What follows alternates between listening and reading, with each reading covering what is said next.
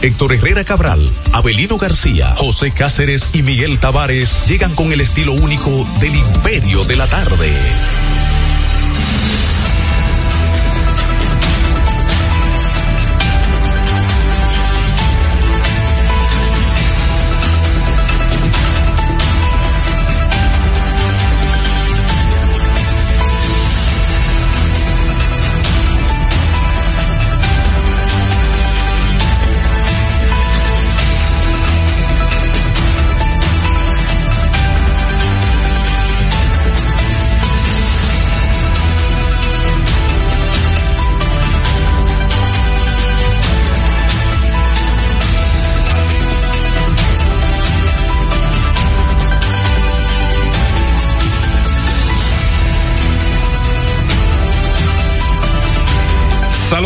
Aquí estamos en el Imperio de la Tarde a través de la señal de la Roca en este martes 2 de enero de este año 2024. Iniciando, pues les damos a todos ustedes los oyentes que siempre están ahí y las oyentes, eh, los grandes hermanos nuestros que siempre han preferido este Imperio de la Tarde, el estilo único, pues le damos la bienvenida en este año 2024, esperando que lo que usted tiene planificado pues comience desde ahora Recuerden ustedes que las metas se realizan iniciando y pensándola y ejecutándola desde el primer momento. Eh, siempre digo que cada, cada meta que se logra es como el triple en la pelota. Hay que hacerlo desde que usted choca la bola. Arranque por ahí. Agradecemos a ustedes que están a través de los 91.7 en este nuevo año del 2024, a través de La Roca, también los que se cuelguen a través de Tuning Radio. Búsquenos ahí como La Roca, pero además aquellos amigos que están en la página web de la estación. Agradecemos también su fidelidad.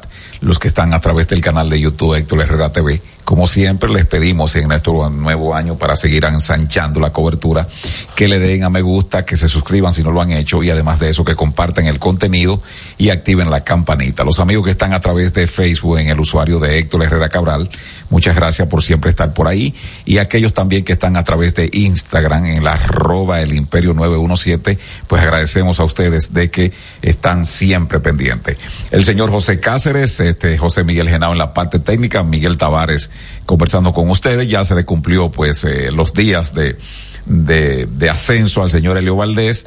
hoy no llegó, pero ya mañana, Dios mediante, ya creo que Héctor Herrera está en el país. Eh, llegó en horas de, de, la mañana, mediodía. Y entonces ustedes saben las dificultades que hay siempre para salir de esos aeropuertos.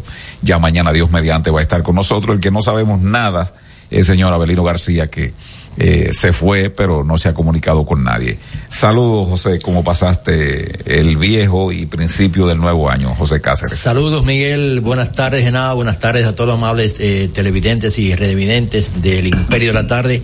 La pasamos tranquilo y gracias a Dios un nuevo día aquí, eh, con nuevas eh, metas, nuevos propósitos. El 2023 eh, tranquilo en casa, en familia, como tiene que ser y ya viendo un 2024 que se inicia desgraciadamente con noticias no tan halagüeñas en el campo de lo que es eh, la violencia. Mm, Dios ha de meter la mano en nuestro país porque ciertamente estamos viviendo momentos convulsos en cuanto a lo que es la convivencia pacífica de este pueblo que en años anteriores era eh, un pueblo bueno, lo sigue siendo, pero era menos violento que lo que estamos viendo y ya el COE acaba de anunciar 19 fallecidos que ya no están con nosotros y múltiples factores llevaron a que no estén ya con vida y ojalá sirva de reflexión para futuras eh, actividades festivas. Es que son 365 días, porque este año es bisieto, 29 de febrero lo tendremos al doblar de la esquina y la gente, muchos se dejan llevar de farras y alegrías y no llegan al comedimiento y a la prudencia. Bueno, eso que tú señalas es bien cierto. Yo mm, no sé si mi memoria es corta, pero creo que este ha sido uno de los finales y principios de año más violentos que hemos tenido en los últimos años. Tal vez eh, uno puede tener esa sensación, no con el, con la cantidad, vamos a decir, pero sí con las imágenes que se han visto, ¿no? Eh, y creo que sí, que, que en gran medida eh, las autoridades van a tener que controlar esta cuestión de la concentración de personas alrededor de un negocio alrededor de un vehículo con una música alta. Es inconcebible lo que estamos viendo, cómo deriva estas interacciones de ciudadanos que van supuestamente a divertirse, pero con alto grado de consumo de alcohol y algunas otras cosas, pero además de eso con una propensión a la violencia que mete miedo. Hay, hay un video por ahí circulando, yo dejé de verlo eh, porque da grima. Eh, es no es tan largo, pero es tan contundente. Es tan, diríamos, eh, los bajos instintos de este individuo que creo que es en Higüey eh, con una persona ya doblegada en el piso, eh, con un estilete, un, cuchillo, me parece, infringiéndole pues este puñalada eh, por los hombros y este señor inerte en el piso. Y yo pienso que ese grado de, de violencia de, de, una persona que, que haga ese tipo de acción, te dice a ti que estamos frente a una persona con serios problemas de, de conducta y cuando tú extrapolas eso que se va sucediendo, pero además de eso que las autoridades ven eh, esta cantidad de personas que se aglomeran, porque eso no, a, a ninguno de esos lugares llega un tumulto de 200, de 300 personas. Llegan dos, llegan tres, llegan cuatro. Yo siempre digo que a la autoridad se le hace muy difícil dejar, dejar que se aglomeren esta cantidad de personas alrededor de algo que ya obstaculizan pues la vía pública que lo que debería hacer, eh, utilizando, diríamos, eh, métodos persuasivos. y tecnológicos, es decir, eh, aquí los tumultos, todo el mundo sabe dónde se hacen en cada barrio, cuál es la esquina que está de moda, de gente que va a juntarse ahí.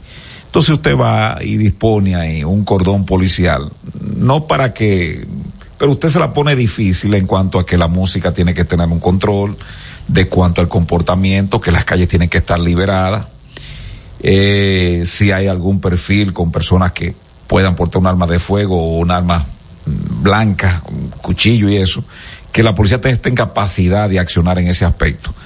Pero lo que da la impresión es que muchas veces en esto famoso ya llamado teteo, está, si no, no la complicidad, no voy a decir que la complicidad, pero está la permisividad de las autoridades para que esto tenga estos desenlaces. Y cuando tú vas buscando en Santiago, cuando tú vas buscando en San Francisco, es la misma situación, el mismo modus operandi de una gran concentración alrededor de, algún negocio o de alguna persona que pone música alta. Y entonces ahí se van concentrando, es como una especie de, de, ¿cómo se llama? La reina en la abeja, ¿verdad? Sí, sí. Todas. No sé, no sé cuál es el elemento esencial de que eh, muchos jóvenes se vean seducidos aunque me podrían decir, bueno, aquel famoso tema de las esquinas son. Eh, la salsa. Sí, las esquinas, son, iguales, en, todos los lados. No, las esquinas no son iguales en todos los lados, porque lo que estamos viendo es que no son esquinas, porque anteriormente sí, eran esquinas de unos jóvenes que se... Eh, Ocho, diez más de ahí. Sí, hablar. Y conversar. Eh, conversar y qué sé yo, tal vez podrían darse en aquellos tiempos algún trago, pero básicamente era a oír música y a disfrutar y hablar de la misma y de lo que tenía que ver tal vez con las actividades este, políticas y, deportivas, básicamente. Pero lo que vemos en el famoso teteo no se distancia mucho a lo que fueron las esquinas son de aquella famosa salsa que luego pues Ramón Orlando convirtió en merengue. Entonces, a mí me da la impresión que las autoridades se ven desbordadas porque no toman la previsión a tiempo, José. Cuando tú tienes 300, 200, 150 personas tomando alcohol en una esquina, ¿qué cantidad de elementos del orden público tú tienes que mandar para controlar eso? Muchos. Sí. Ahora bien, si tú desde el principio tú vas controlando el acceso a ese lugar y si se quiere va ordenando y hasta si quiere pone ahí algún filtro para depurar una buena cantidad de motores. Están los mecanismos para ello. Sí, una buena cantidad de motores. A mí me decía alguien con respecto a eso, que bueno, él, él tiene, tiene una pistola asignada de una entidad oficial. Entonces, este, a través de la placa, él iba conduciendo con su esposa y bueno, una, una patrulla le cae detrás. Y él, el famoso, que por cierto, en algún momento tenemos que tocar ese tema, el, el software que desarrolló eh, el general Brown, que se ha quedado suspendido de por vida. A Brown le han violado sus derechos humanos desde el punto de vista del ejercicio como oficial policial superior. Tuvo un encontronazo con el señor Pepe Vila. Pepe Vila y a él lo han mandado prácticamente al ostracismo. Eh, sin funciones, Con- degradado, Con cosas que aportar. sin armas de fuego, sin función, pero además de eso, eh, vejado desde el punto de vista de eh, oficial que él representa. Bueno, pues parece ser que ese, ese software en gran medida o se lo plagiaron o él lo cedió ya por la presión, diríamos, desde el poder, porque a esa persona amiga, pues, este, metieron la placa de su vehículo y aparecía ciertamente y le dice, mira, yo no tengo ese, ese arma de fuego conmigo, la tengo en mi casa y ciertamente eh, yo tengo el documento de la asignación de esa entidad oficial. Es decir, que muy bien pudiera utilizarse, ese sí es verdaderamente el perfil sospechoso, tú introducir una, una matrícula de un vehículo, de un motor, y entonces que ese software haga la depuración de ese motor a quién corresponde, si tiene algún tipo de contravención, si tiene alguna situación. Y yo creo que en gran medida ese filtro tiene que darse, sobre todo cuando hay fiestas así los fines de semana y días este, festivos como son las navidades, con respecto a esto, porque lo que se ha visto en esos famosos teteos es que el individuo se desinhibe, estos jóvenes se desinhiben, sea por el alcohol u otra cosa, que se ingieran o que se inyecten, que se metan, como dicen, ¿no? Pero lo cierto es que ahí es un antro que de, de- de situaciones que se generan, no, no es un antro porque no es cerrado, pero bueno, está en la calle, ahí se generan, eh, aparte de, de lo que puede ser la diversión, se generan muchos conflictos que derivan ahí en asesinatos, en muertes, en Luto a la familia. luto, heridos, este, eh, pérdidas de, de, de cuestiones este, de orden eh, económica porque eh, rompen cristales y esas cuestiones. Y este resultado que ha dado el Centro de Operaciones de Emergencia, que, que sigue siendo tentativo, José, Claro, claro. eh, de 19 muertos entre accidentes y, y, y, y gente que murió por rencillas, pues eh, eh, creo que no está toda la documentación porque siempre hay que se cuelan. Y bueno, también eh, eh, ha sido bastante pesaroso el terminal y comienzo de años porque este ya ayer, hoy o ayer se registró la primer, el primer feminicidio de, de un agente policial eh, matando a su compañera que también pues era agente policial, me parece que por aquí, por el sur. Sí. Y bueno, esto, esto, mm, 24 que uno, que uno anhela, ¿no? De que sea un poquito más, este, diríamos, sereno, más tranquilo. Pero si te das cuenta, no hay ayuda porque a nivel internacional el discurso de Putin es arreciando, diciendo que va a arreciar la campaña eh, en contra de Ucrania. Eh, el, el gordito de Corea del Norte en el discurso de Año Nuevo Que dijo que va, que va a borrar a Corea del Sur y además de eso a Estados Unidos. Y bueno, eh, Benjamín Netanyahu no se queda atrás y también pues eh, el señor Xi Jinping, presidente eh, de China, dice que este año pues está el propósito de anexar a Taiwán, que ellos entienden que es una provincia, y eso, como quiera que sea, va a traer algún tipo de confrontación porque esta, eh, Taiwán pues eh, cuenta con el apoyo de Estados Unidos. Entonces, todo esto, todo esto, eh, no avisora como un 2024, eh, tal vez con la tranquilidad que anhela el mundo. Hay un aspecto que a mí me preocupa muchísimo y es lo que es la salud mental de gran parte del pueblo dominicano. Y yo creo que el Ministerio de Salud Pública debe de comenzar desde ya con el Departamento de Salud Mental, comenzar a hacer campañas a nivel nacional, aquí en el distrito y en la provincia de Santo Domingo, porque ciertamente he escuchado a psicólogos que son eh, los especialistas en esta materia, eh, decir de que la salud mental de muchos dominicanos está comprometida.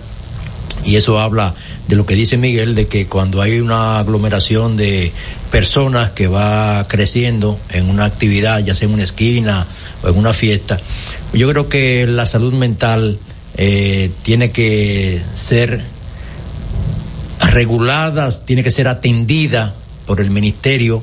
Aquí hay muchos psicólogos que están sin trabajo, que creo que debería hacerse eh, focos para hacer eh, tienda aparte para que muchas personas puedan tener esa ayuda profesional, porque vemos jóvenes violentos ya de los 10, 12, 15 años, y no voy a excluir a las damas, hay algunas damas también que se ven involucradas en estos tipos de hechos donde todo radica en la familia. Vemos eh, familias eh, disfuncionales, eh, jovencitos, niños, adolescentes que por la separación de sus padres pues van a parar a manos de un tío, de una tía, de una madrina o de los abuelos, ya la mayoría de esto un poquito cansado a nivel de edad. Yo creo que la salud mental también tiene que ser retomada por las autoridades del gobierno a través del Ministerio de Salud Pública, porque esto es un trabajo integral no solamente del orden público, de la policía, sino tenemos que ver una, de una manera más holística, de una manera más general. Lo cierto es que hemos comenzado un 2024 como no lo esperábamos, ya esta muerte de esta joven de la Policía Nacional de mano de su, de su cónyuge, la verdad es que leyendo la crónica, eh, tétrico, le dio un balazo y cuando ella iba saliendo buscando ayuda, el tipo la remató, cuatro disparos más. Eh, afortunadamente fue apresado y está bajo las eh, de manos de las autoridades. Y así también cerrando el 2023 pasaron algunos hechos violentos donde dominicanos perdieron la vida y no hay duda de que ha sido un final 23 un tanto violento y un inicio de un 24 pues que ojalá se detenga en estos momentos y pueda llegar la pacificación aquí en nuestro país. Eh, eh, uno espera eso, pero también, y tal vez este, podemos abordarlo un poco más adelante, pero también las autoridades tienen que, tienen que poner su parte. Claro que sí, claro que sí. Y cuando hablo de esto, la policía tiene, tiene, tiene que bajarle, tiene que bajarle. El DICRIN tiene que bajarle. ¿Ese departamento cómo se llama? Departamento de Investigación Criminales. Sí, el DICRIN. Gracias, José. El Departamento de Investigaciones Criminales tiene que bajarle. Tiene que bajarle. Y el presidente tiene que instruir que tienen que bajarle. No puede ser, no puede ser, José, que este departamento sea el que más está aportando muertes violentas en la sociedad dominicana. Yo no voy a entrar en los detalles de que se están matando criminales, ladrones, asesinos. No, no, yo no estoy, yo no estoy hablando de eso. Yo no estoy hablando de eso. Yo no estoy hablando de eso. Para eso están los tribunales. Los tribunales están para darle trabajo en el sentido de que el Ministerio Público haga los expedientes robustos, fuertes, bien instrumentados, para que el que haya cometido algún delito esté en la cárcel. Pague por ello. Pero no puede ser que este departamento de investigaciones criminales, llamado el DICRIN, que se identifican por andar con una, una chamarra, dirían en México, ¿no? Una chaqueta eh, negra. Negra, tétrico, ¿no? Un jean. Eh, varias camionetas. En varias camionetas, sí, porque a, todo. andan, andan, andan, eh, a diferencia del patrullero, sí. que andan dos en un motor, eh, los que andan patrullando literalmente. Eh, estos andan supuestamente persiguiendo ya personas identificadas, pero andan en camionetas, si no andan motorizados, cinco y seis motores, pero tienen que bajarle. Y yo creo que eso tiene que partir de las más altas instancias, no de la policía, no de la policía. Yo siempre he dicho, desde siempre que la policía es un caballo desbocado que hay que ponerle brida y hay que alarla con frecuencia, José, porque el caballo desbocado tiene el problema de que puede, puede a quien va montándolo al jinete, tumbarlo y provocarle una situación, pero el caballo desbocado, si tú no lo frenas a tiempo, hasta su integridad física está comprometida. Está comprometida porque no mira consecuencias. Que puede girar a cualquier Esta lado. cantidad de muertos en el último trimestre del año pasado que está sucediendo sí. con el DICRIN tiene que llamar la atención. Y ya yo me olvidé en lo personal de doña Miriam Germán, porque creo que ella no está en eso. Lamentablemente está cerrando una vida pública, ah, como dicen los músicos, en face down, se está yendo sin dejar una impronta más que aquel aspaviento que hicieron con respecto al Ministerio Independiente de apresar a exfuncionarios del gobierno de Danilo Medina. Ya después de ahí las políticas públicas anticrimen, anticrimen, porque eso es anticorrupción, anticrimen de la Procuraduría no existen. Y si existen yo no la conozco. No, no. Y si yo no la conozco, modestia aparte, no la conoce la mayoría del pueblo dominicano. Consiste en reunirse los lunes que el presidente lo convoca, pero el Ministerio Público en su estatuto es independiente. El Ministerio Público. Nombra, puede, puede, accionar en el momento que lo entienda. No, que el Ministerio Público tiene que ser un ente de moderación con el accionar de la policía claro. y de los instrumentos del Estado. Es decir, tiene que ser, tiene que ser esa parte, ese filtro, pero no puede ser parte de estas situaciones que se están presentando con este departamento. Yo vi los noticiarios porque me voy a referir a lo otro de la DNCD, después, a las tres y media, porque tengo unos datitos que me sí. han dado, que ah. me han llegado, sí, unos datitos. Lo voy a tratar, me hubiese gustado que el señor Herrera, que también está manejando otro dato, estuviese aquí, pero bueno, no, no está aquí. Pero a las tres y media voy a manejar. Yo estaba viendo noticiario. En San Francisco de Macorís, una familia diciendo y unos vecinos diciendo que a un personaje que se el nombre ahora no lo recuerdo, pero recuerdo el sobrenombre negro. Sí. Dice que lo montaron vivo a la camioneta, que hay testigo de eso, y que apareció muerto. O mejor dicho, no apareció, sino que lo declararon, lo declararon muerto sí. en un intercambio de disparos, el DICRIN. Ayer, en la madrugada de ayer, que también me dieron otros datitos ahí, padre e hijo que eh, murieron eh, por ahí por Pedro Brán, Sí, sí, que sí, era, sí. era un intendente de, de los bomberos de Pedro Brán. No quiero, ¿verdad?, que la familia de, de esta persona se sientan mal, pero ellos andaban rozando, ¿no? La línea divisoria del bajo mundo. El bien y el mal. Sí, estaban el padre con los hijos. Eh, no, no, no, no estaba teniendo un comportamiento, no, no quiero, hacer- no quiero sí, victimizarlo, Sí, sí. pero lo que tengo en detalles es que eh, una fuente de información, de investigación, que la cuestión se dio por un asunto de eh, situaciones entre personas que están comprometidas eh, delincuencialmente en el bajo mundo. Sí. Yo, eh, esa es la información que tengo con respecto a esto. Pero entonces la policía está buscando uno o a varios de los que ejecutaron a este señor, a- a- al, al intendente, ex intendente de bomberos de Pedro Brán y su hijo. Y en la mañana me informaron que el video está por ahí, yo lo puedo enviar a, a Genao, creo que lo tengo.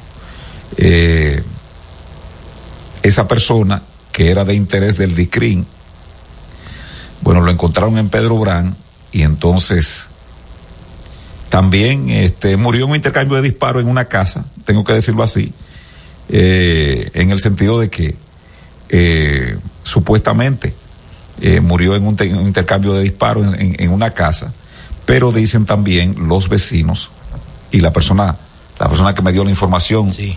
es oriunda de ese lugar porque un familiar muy cercano vive ahí y él andaba por ahí. El testigo de Me, excepción. me dice, me dice, lo ejecutaron, Miguel. Se lo estoy enviando a, a, a- a Genao. Parec- Entonces, parecido como aquel joven de los guarícanos que estaba pidiendo ayuda en el baño. sí, exactamente, exactamente. Cuando tú vas buscando acciones como esa, tú te das cuenta de que hay un modus operandi, hay un comportamiento de este departamento de investigaciones criminales que yo repito, tienen que bajar la cantidad de violencia que están aportando. Porque ¿qué es lo que pasa, José? Un país que tiene ya características, como tú decías, de, de, de problemas de salud mental, si hay una autoridad que no se está sujetando a las leyes y a la constitución y está tomando mano libre. Está tomando decisiones desde el punto de vista de que ellos consideran quiénes son o no inocentes y lo están literalmente ejecutando. Yo creo que eso en gran medida va a afectar y es como consejo al gobierno central. Aunque aquí prácticamente el sistema de defensa de los derechos humanos está abolido, porque el último moicano, el último reducto era el señor eh, Manuel María Mercedes. Manuel María Mercedes. Pero me dice que está aspirando también en la política. Y él se ha desentendido de eso. Y ya entonces saltó. Hay algunos, hay que decirle que yo a él les reconozco entereza en lo que tiene que ver, eh, les reconozco entereza porque muchas veces es personajes que se dedican a defender los derechos humanos, José, lo que andan es defendiendo sus bolsillos. Sí, buscando Eh, cosas eh, ulteriores. Este señor, Manuel María Mercedes, todavía, eh, eh, Genao, por favor, eh, le, le da de vuelta ahí, que yo te lo pido ahora. Eh, este señor Manuel María Mercedes, yo tengo la impresión de que no es un individuo que procura, de que procura él beneficiarse muchas veces como ha sucedido con otros casos que tienen que ver con gente que se mete de que a la Defensoría de los Derechos Humanos y simplemente lo que procura es beneficiarse. Pero él está mudo, no sé por qué, no, sé por qué, pero eh, el consejo que le doy al gobierno es, las organizaciones internacionales, Amnistía Internacional y otras que se que tienen que ver, que se comprometen con los derechos humanos, el propio Departamento de Estado de Estados Unidos va a hacer el informe el año que viene. Sí, y eso sale. Va a salir todas esas ejecuciones documentadas que están en video por la ciudadanía, presidente. Entonces, póngale, póngale la brida, dígale que le frenen, que le bajen un poco. Y otra cosa, José, que yo tengo que, que ya nosotros tenemos que presentarnos como un país medianamente que con algún nivel De civilización. Déjalo correr allá, Genao. Miren, señores, ese es el individuo que la policía dice que participó en la muerte del padre y del hijo del intendente de los bomberos de Pedro Brán, que fue. Eso es en Pedro Brán. El suceso sucede en una casa. A él lo sacan como, no como un animal, sino como un saco de cualquier cosa. Y supuestamente eh, en el lenguaje policial es un 28. El 28 es que va con vida. Mira, mira cómo le voltean la pierna para cerrar. Eh, déjame yo configurar la imagen. Sí, Eh, sí. Voy a tratar de decirlo con palabras. Miren, señores, a él lo sacan, déjamelo ahí, Genao, si lo pudiera frizar ahí para yo eh, Ahí. tal vez ir. Él, a él lo sacan de una casa, una casa de un nivel, en una zona eh, poco asfaltada. Entonces a él lo sacan, eh, lo traen uno, dos, tres, cuatro policías. Y dos más que lo están chequeando. Sí. ¿Y son cuántos, José? ¿Cuántos Seis, hay ahí? seis. Hay- no, son siete policías. Y el chofer se está montando. Sí, ahora. siete policías. Lo agarran y lo sostienen y lo tiran en la cama de la camioneta. La compuerta o la puerta de atrás no cierra bien. Entonces uno de ellos le toma las extremidades inferiores, la pierna, y lo gira hacia arriba. De manera brusca. Sí, entonces ahí otro empuja la puerta, la compuerta de la guagua, y el pie prácticamente cae encima de la compuerta. Me explicaba alguien que conoce eso, ya no vamos a la pausa.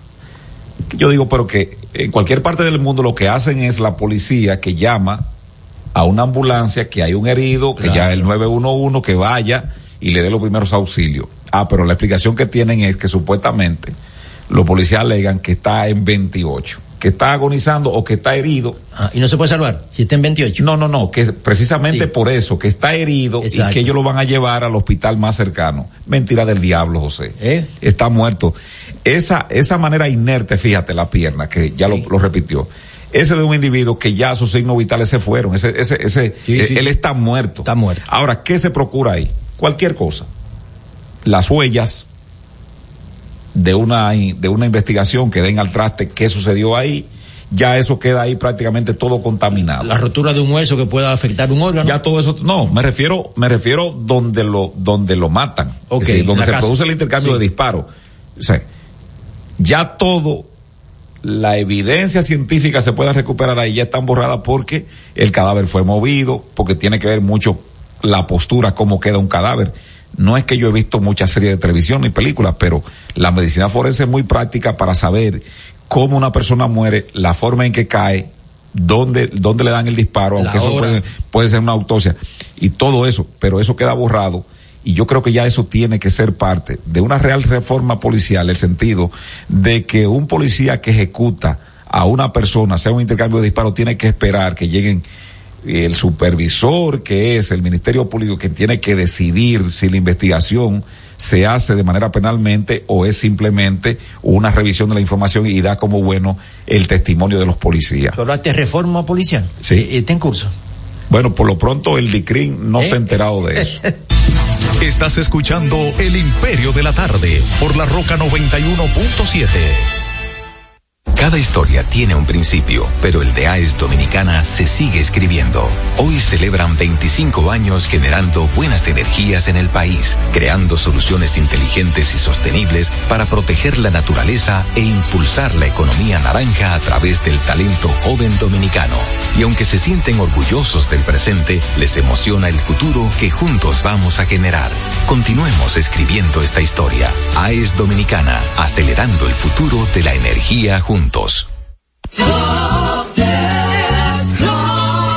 Señor constructor, en el FOPECOMS seguimos avanzando y ahora estamos más cerca de ti en nuestra sede principal de la avenida 27 de febrero 272 esquina Rosa Duarte para servirte mejor y garantizar la protección de los trabajadores de la construcción. Recuerda que cumpliendo con la ley 686 garantizarás el futuro de tu servidor y el crecimiento de la nación. Fondo de pensiones de los trabajadores trabajadores de la construcción más que pensión. El Imperio de la Tarde, el programa radial que te informa de verdad. El Imperio de la Tarde, un equipo de periodistas y corresponsales sin pelos en la lengua. Sintoniza de lunes a viernes de 3 a 5 de la tarde por La Roca 91.7 FM. Transmisión en vivo a través del portal digital www.pasoapaso.com.do. El Imperio de la Tarde, el Imperio de la Verdad.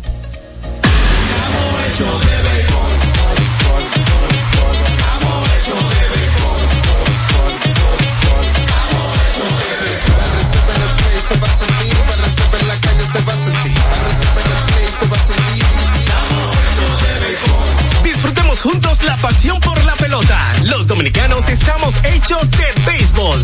Ban Reservas, el banco de todos los dominicanos. Palabras de Tony Peña, leyenda del béisbol dominicano.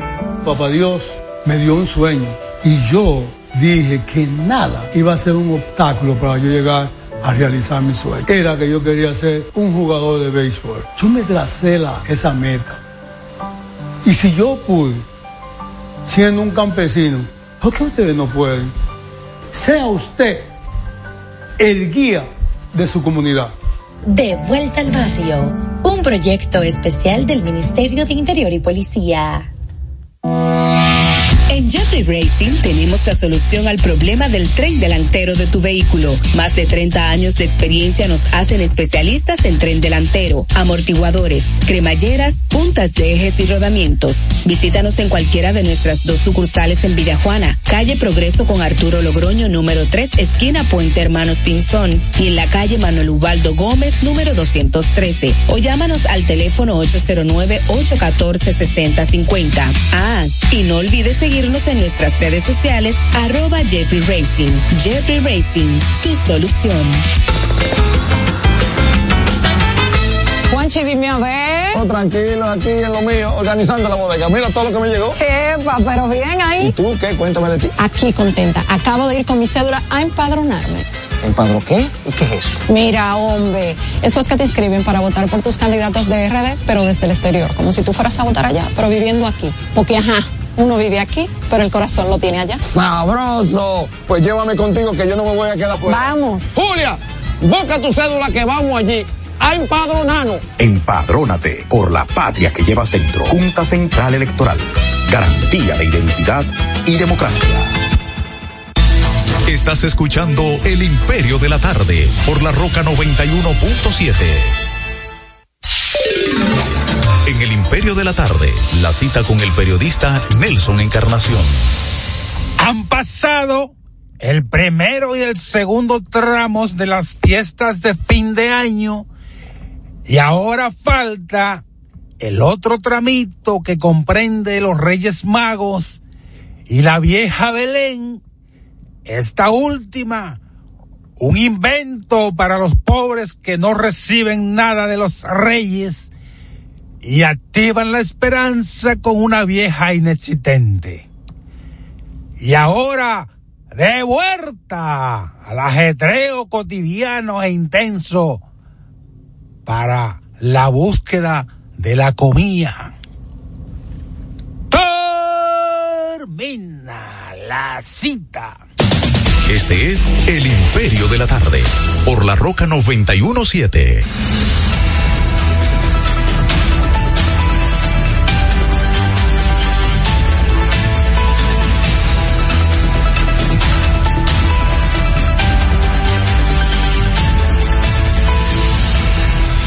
Gracias por estar por ahí. Son las tres, las tres eh, treinta y siete minutos. Ese es el Imperio de la Tarde. Hoy José Cáceres, Miguel Tavares. En la parte técnica, José Miguel Genao. Ustedes escucharon ahí a la cita, ¿no? De la leyenda de Oviedo. El señor Nelson Encarnación y habla ahí, ¿no? De la vieja Belén. Eh, realmente sí, el tramito este de, del Día de los Reyes, que por cierto no se cambia. No, no, cae sábado. Sí, no se cambia. Anteriormente se cambiaba, Se pero cambiaba, se sí. replanteó Se replanteó, sí. para que se celebre el mismo día. Las fechas religiosas se quedan igual. Sí. ¿Y por qué? Sí, porque eh, entienden de que el Día de los Reyes es una fiesta religiosa y por eso no se cambia. ¿Tú crees? Sí, así que está. Bueno. ¿Y por qué entonces cambiar las fechas patrias?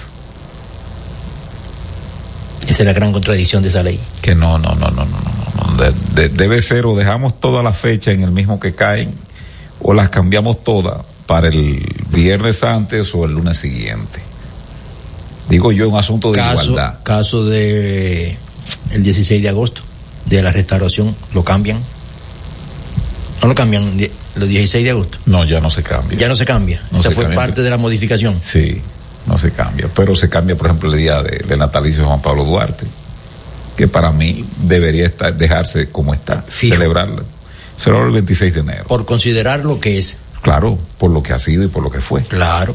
Entonces, y lo que representa de cara al futuro. Pero bueno, este, aquí se acomodan las cosas, se legisla en función de y a favorecer a qué, y no encordiar eh, a, a la iglesia, en este caso la iglesia católica, que bueno, eh, hay que complacerla. Yo quiero darle un bolazo a algunos peledeístas de la zona oriental de Santo ¿Y por Domingo qué? Este. ¿Por qué? Han emprendido una campaña feroz contra el buen amigo y colega Jaime Rincón. Como la promesa fecunda. Sí, la promesa fecunda por un comentario de un hecho, de un análisis noticioso en torno a lo que representa para las próximas elecciones que ya están al doblar de la esquina, las municipales, en torno a los candidatos, tanto del PLD, de la Fuerza del Pueblo, y también de, del PRM. Y Jaime, con justa razón, habla de que si hay una fuerza que tiene 20 partidos aliados y hay un partido que aunque sea fuerte y el otro también que viene sur- eh, surgiendo con fuerza, no se unen y cada quien va por su lado, eso se ve como una posible división cuando Alianza Rescate va unido en muchas demarcaciones.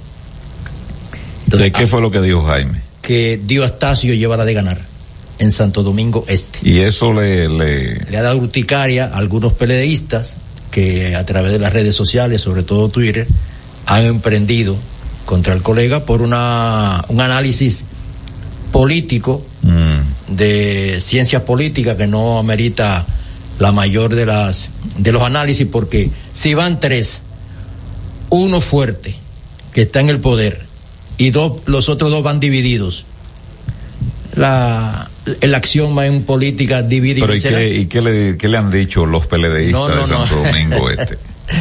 que, que Luis Alberto eh, va a ganar las elecciones, que es un análisis errado, y le han dicho de todo al colega Jaime Rincón. Bueno, vamos, vamos entonces, si él tiene la razón, está poquito, poquito menos de dos meses, Eh, eh, no. un mes y pico. Un, un mes y algo. un mes y unos días y entonces pero bueno yo creo que Jaime es un polemista Claro, Eh, a él le gusta eso porque le da insumo para o como le llaman ahora contenido o sea acuerda de esa palabra le dan Contenido. le dan contenido para él fortalecer sus redes y entonces él es un polemista le gusta mucho eh, la confrontación y ahí tiene yo lo que creo es que los peledeístas que sí creo que como tú bien señalas y lo dijo Jaime también Sí, sí. eh, creo que Luis Alberto cometió un error en el aspecto de no presionar la dirigencia de su partido para que, eh, como hizo Domingo Contreras, independientemente de, porque la potencialidad de, de Luis Alberto de aquel lado, yo creo que en, en gran medida era, era superior a la de Domingo aquí en el distrito por el nivel, diríamos, de la confrontación. ¿no? Y que, Por más eh, que Alberto diga. terminó con un 34, 35% en las elecciones pasadas. Sí, pero por más que se diga, este, Carolina, todo el mundo le reconoce, no que ha hecho un buen trabajo. Exacto. No que ha hecho un buen trabajo, pero sí su posicionamiento, ella ha sido apalancada por el gobierno central, este, le ha hecho, le ha hecho el trabajo. claro. No, y además de eso, muchas instituciones, tanto públicas como privadas, se han encargado de pintar un parque, de remozar tal cosa. Es decir, el ayuntamiento como obra cumbre de, de, de- del ayuntamiento, valga redundar, de la capital, del distrito nacional, no tiene una obra que, que señalar que, exhibir. que no sea la aquella que ha apalancado, porque por ejemplo yo eh, me paré en el malecón, voy a ver si lo corro el, el sábado, voy a bajar por ahí a ver si le meto un par de, de, de- de minutos, voy a, voy a, a- a recorrer, si Dios quiere, el malecón para eh, la parte donde se ha construido. Bueno, es una obra del gobierno central y también este eh, en gran medida con otras instituciones del Estado que han ayudado en lo que tiene que ver con hermosear, pero bueno, eh, al final del día ese mérito es para la alcaldía del distrito, para Carolina. Entonces, Domingo la jugó bien, Domingo Contreras, en el aspecto de que presionó a su partido, claro. Yo pienso que eh, la Alianza Rescate RD tiene un hándicap en contra, que fue, eh, y aunque te explican, bueno, que era una negociación bastante compleja. Una pero- carpintería. pero sí, te dicen que era muy compleja, pero yo creo que ahí predominó en gran medida los sentimientos. Si ambas partes, y lo que tengo información, si el PLD hubiese sido un poquito más eh, flexible, diligentes y flexibles en cuanto a las negociaciones, a mí no me cabe la menor duda de que ellos hubieran podido tener mejor nivel de preponderancia como partido en, en lo que tiene que ver en, en estas municipales, porque eh, la fuerza del pueblo ya al final tuvo que aceptar a, a Julio Romero como candidato como una manera de presión, porque el PLD se oponía a apoyar, por ejemplo, a Carlos Guzmán, que aquellos que se fueron, bueno, que ellos no lo iban a apoyar, que me, da, me, me da la impresión que son, diríamos, sentimientos de personas que no anteponen lo político a las cuestiones de la apreciación personal, porque si ya se fue, se fue, pero tú no tienes un candidato para disputar en lo interno eh, a, a- a Carlos Guzmán, o sea, el PLD no lo tenía. Presentó a, a a René a Polanco. René Polanco, pero todos sabían que él no tenía ninguna posibilidad. Así como, así como la fuerza del pueblo tiene a, a Julio Romero, pero yo soy de lo que cree que, y, y yo conozco de encuestas que Leonel Fernández está muy bien posicionado, pero Julio Romero no tiene ningún, ningún, ningún chance, ninguna oportunidad de alzarse con la alcaldía de Santo Domingo Este. Que yo creo que ahí fue que falló Luis Alberto, en el sentido de presionar para que el acuerdo fuese en ese aspecto y yo creo que de la fuerza del pueblo no había mucha intención de presentar a más que presionar y creo que ciertamente si hubiese ido aliado ahí pues con una administración tan paupérrima, tan desastrosa como la, de Manuel Jiménez. Y por lo tanto digo Astacio que los PRMistas de Santo Domingo este no lo asimilan. no no lo ven como un miembro porque ya ellos dijeron que atajaron para para un extra partido con Manuel Jiménez y no le fue bien y tienen el miedo de que pase ahora. Y entonces en ese aspecto, yo creo que, que Luis Alberto le faltó garra la presión que hizo Domingo y, y el Que mismo ya lo tenía como espejo porque lo- Domingo hizo la presión primero. el mismo el mismo hijo de Monchi Fadul, Víctor Fadul en Santiago que hasta el último momento, bueno, este presionó, presionó para que se apoyase y realmente en este momento yo no tengo encuesta de Santiago, pero la situación no no no es tan cómoda para Ulises este Rodríguez, que es el candidato del PRM, cuando más hay una situación ahí del acuerdo que tenemos que tratar un poco más adelante, el, el acuerdo del diputado PRMista o ex diputado PRMista, el señor Miguel Gutiérrez en los Estados Unidos, donde los detalles que se están en ese acuerdo, bueno, si yo fuese dirigente del PRM en Santiago, yo estaría, aunque no haya recibido un peso el señor Miguel Gutiérrez, altamente preocupado. Estuviese preocupado, porque hay una, una realidad. Ese señor, dice él, y, y, y los hechos lo evidencian, él se encargó, se, echó a sus hombros ese partido en la demarcación de la circunscripción número uno, pero prácticamente toda la provincia. Pero volviendo al tema de, del amigo y colega Jaime Rincón, a mí me parece que bueno, eso, no- eso no pasa más de ahí. Este, yo veo a gente solidarizando. Yo no me solidarizo con Jaime Rincón porque primero esto no es un tema, es un tema de, de, de, de configuración, de una apreciación. A él no le están diciendo nada que tú puedas decir que le están coartando, sino le están a, a este, lo- los peledeístas que están de alguna u otra manera recriminando, le están haciendo un ejercicio igual tal vez subido de tono, algunas cuestiones ahí, inferencias que se puedan hacer, pero yo creo que no amerita porque primero no es, eh, no parte del candidato de- del PLD ni de sus dirigentes, sino de gente que está en la periferia y que acciona, eh, sobre todo en Twitter, porque hay gente que en ese ecosistema es que va el día a día, entonces, eh, no, yo, yo, yo pienso que a Jaime eso le gusta, él, él está en sus aguas, y en gran medida eso es parte del folclore de, de, de, de la actividad política y cuando tú te expones a, a emitir un juicio, eh, yo no soy, ¿verdad? Eh, Como yo no tengo mm, en el aspecto de, de, de, de asesorar, o sea, no, no es mi estilo, me, me da la impresión que Jaime sí tiene algún vínculo con Diego Astacio desde el punto de vista de, de ser uno de esos estrategas. Eh, eso es lo que creo, no, no me lo ha dicho, pero eh, tengo la impresión que, que él trabaja en el equipo de, de estratega. Bueno, pues tú tienes que estar dispuesto a aguantar esos fuetazos. Así que si tú quieres tirarle su recta. No, eh, ya, ya, con eso ya, con eso basta. Tírale su curva y entonces ahí pues eh, este pasa bien. No, lo cierto es que vamos a ver cómo transcurre todo ya a nivel de lo que son las elecciones municipales, que ya serán el 18 de febrero del mes que viene. Hace meses atrás hablábamos de las elecciones municipales, que son dentro de tanto, pero ya al llegar enero, eh, como estamos ahora, día 2, no hay duda de que ya las elecciones municipales están al doblar de la esquina.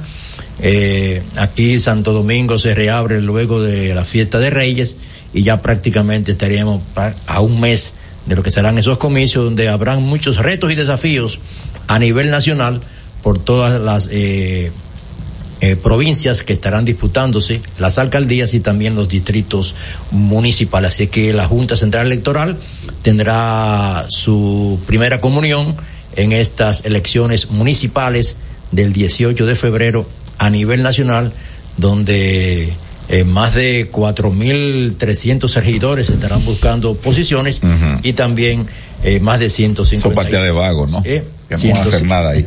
Miren, hablamos ahí, lo voy a para después, Ah. eh, los datos. Pero voy a hablar del acuerdo este de el señor Miguel Gutiérrez Bueno. con la Fiscalía de Miami con respecto pues a su declaración y admisión Admisión de, de los hechos. de haber enviado mínimo, ¿no? Se habla de 50 mil Cinco mil toneladas. cinco mil toneladas de, de drogas.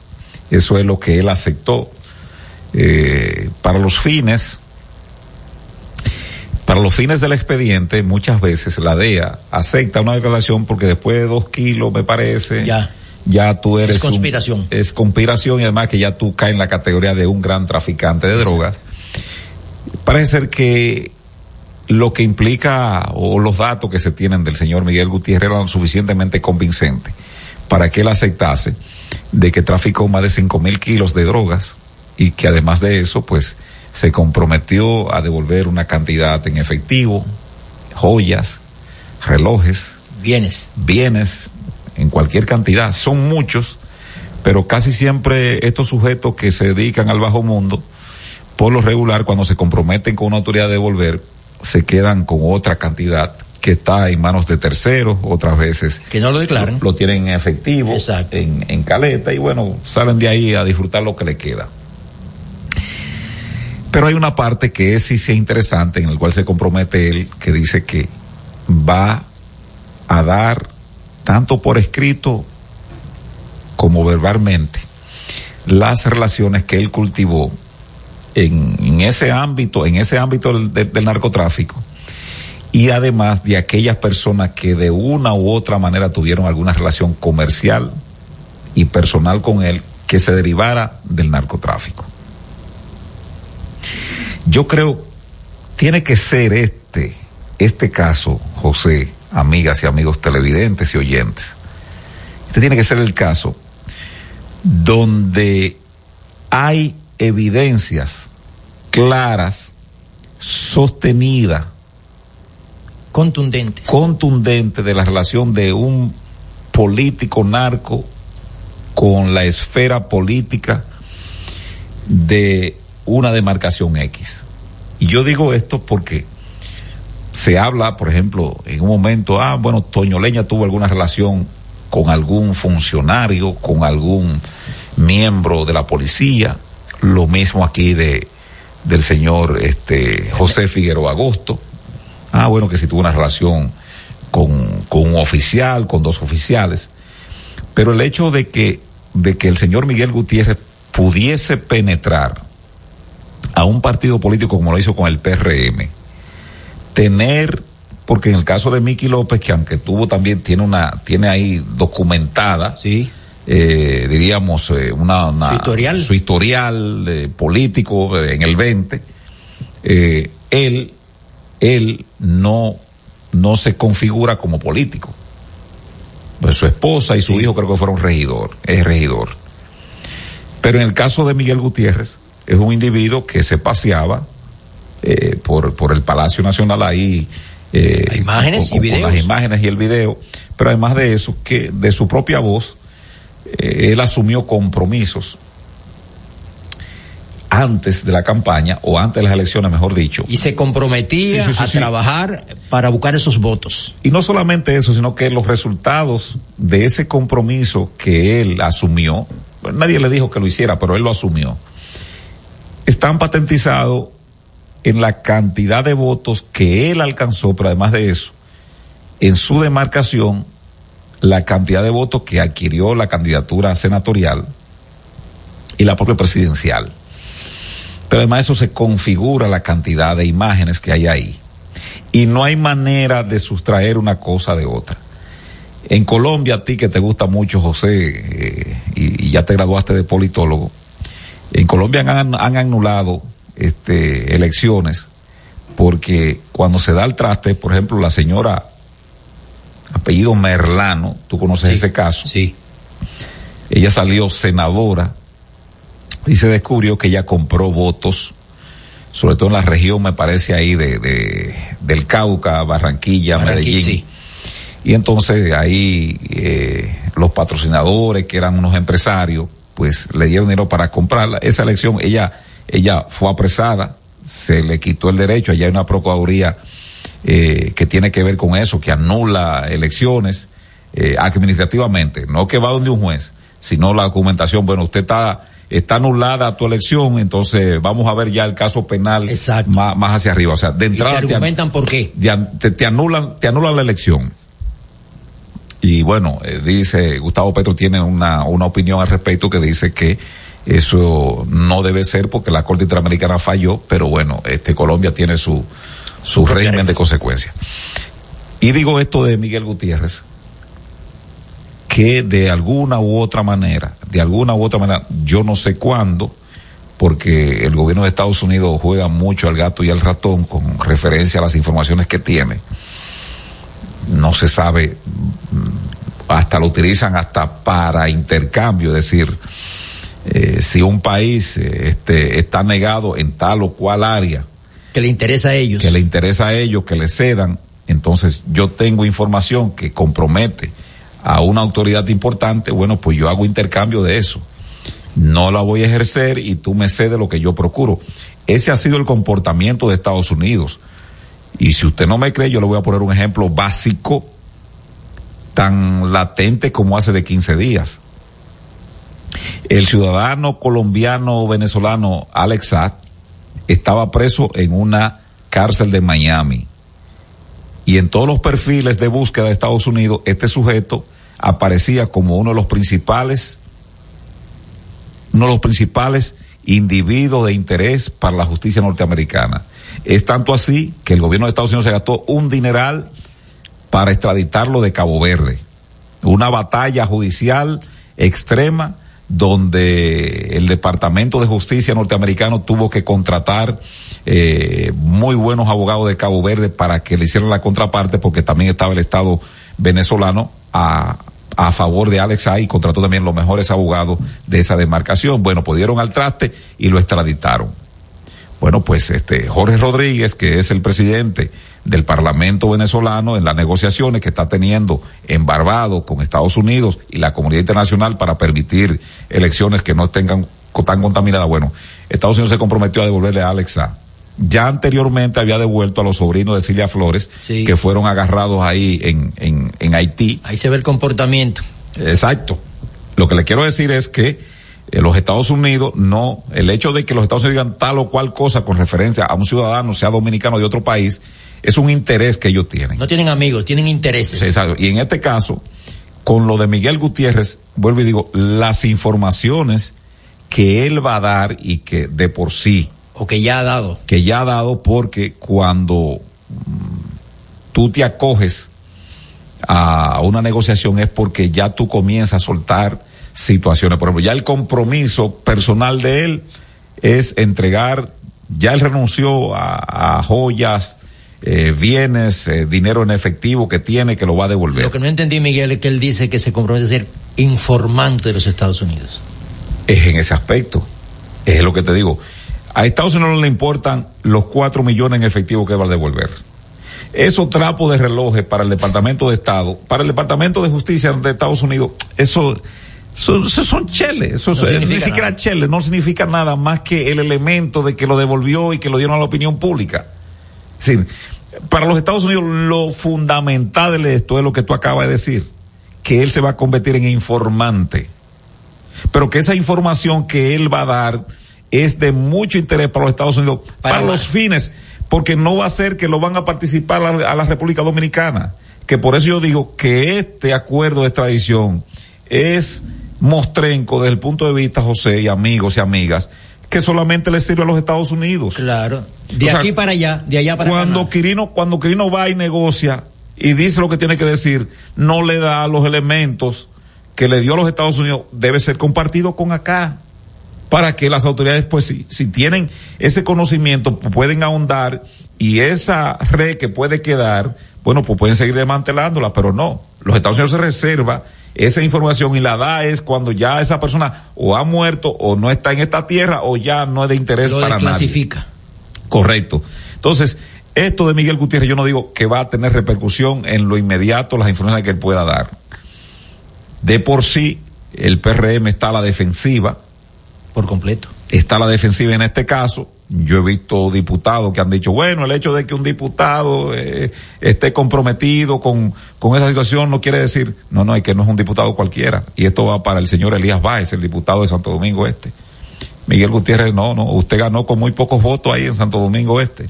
Este no, este es una figura de preponderancia. Y en la segunda ciudad de la capital. Es tan así, José, es tan así que gente que se ha puesto a buscar video, uno ve la preeminencia que le dio un canal de televisión a este individuo siendo un candidato normal a diputado. Sí. Por ahí hay cualquier cantidad de videos de un canal de televisión. sobre todo en Santiago. Sí, en Santiago, que, pero, pero también un canal de aquí. Sí. Un canal de aquí que lo entrevistaban.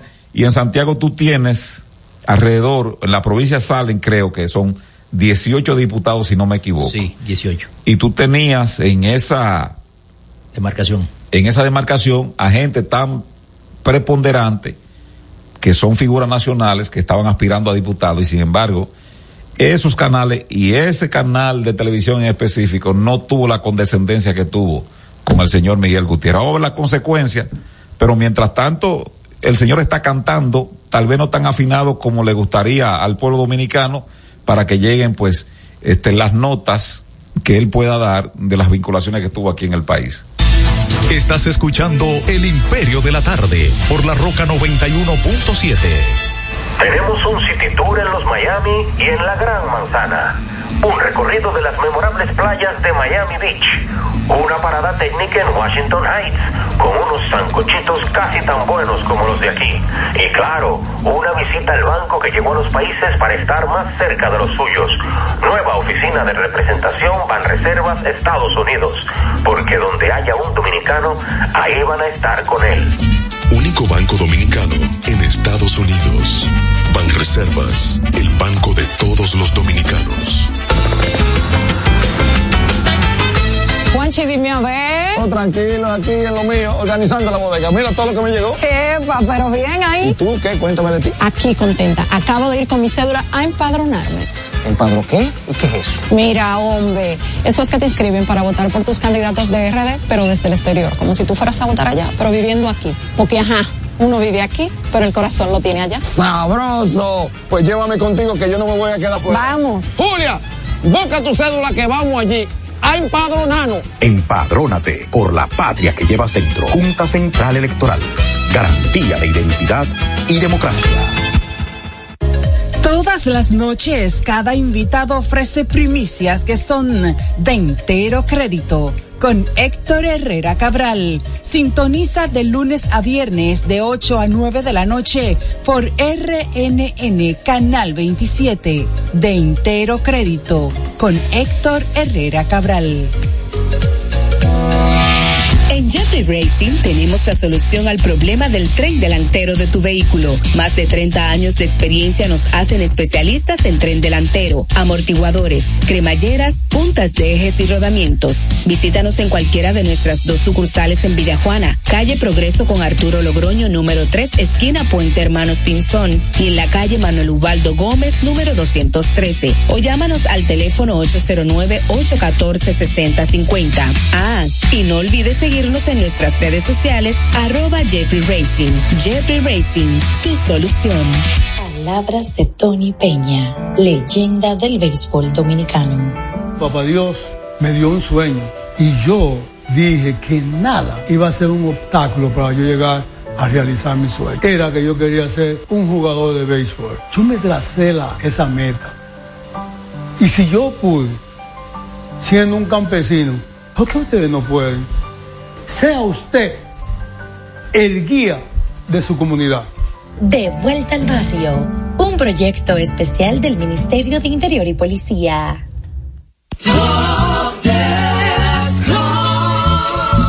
Constructor, en el FOPECOMS seguimos avanzando y ahora estamos más cerca de ti en nuestra sede principal de la avenida 27 de febrero 272 esquina Rosa Duarte para servirte mejor y garantizar la protección de los trabajadores de la construcción. Recuerda que cumpliendo con la ley 686 garantizarás el futuro de tu servidor y el crecimiento de la nación. Fondo de pensiones de los trabajadores de la construcción más que pensión.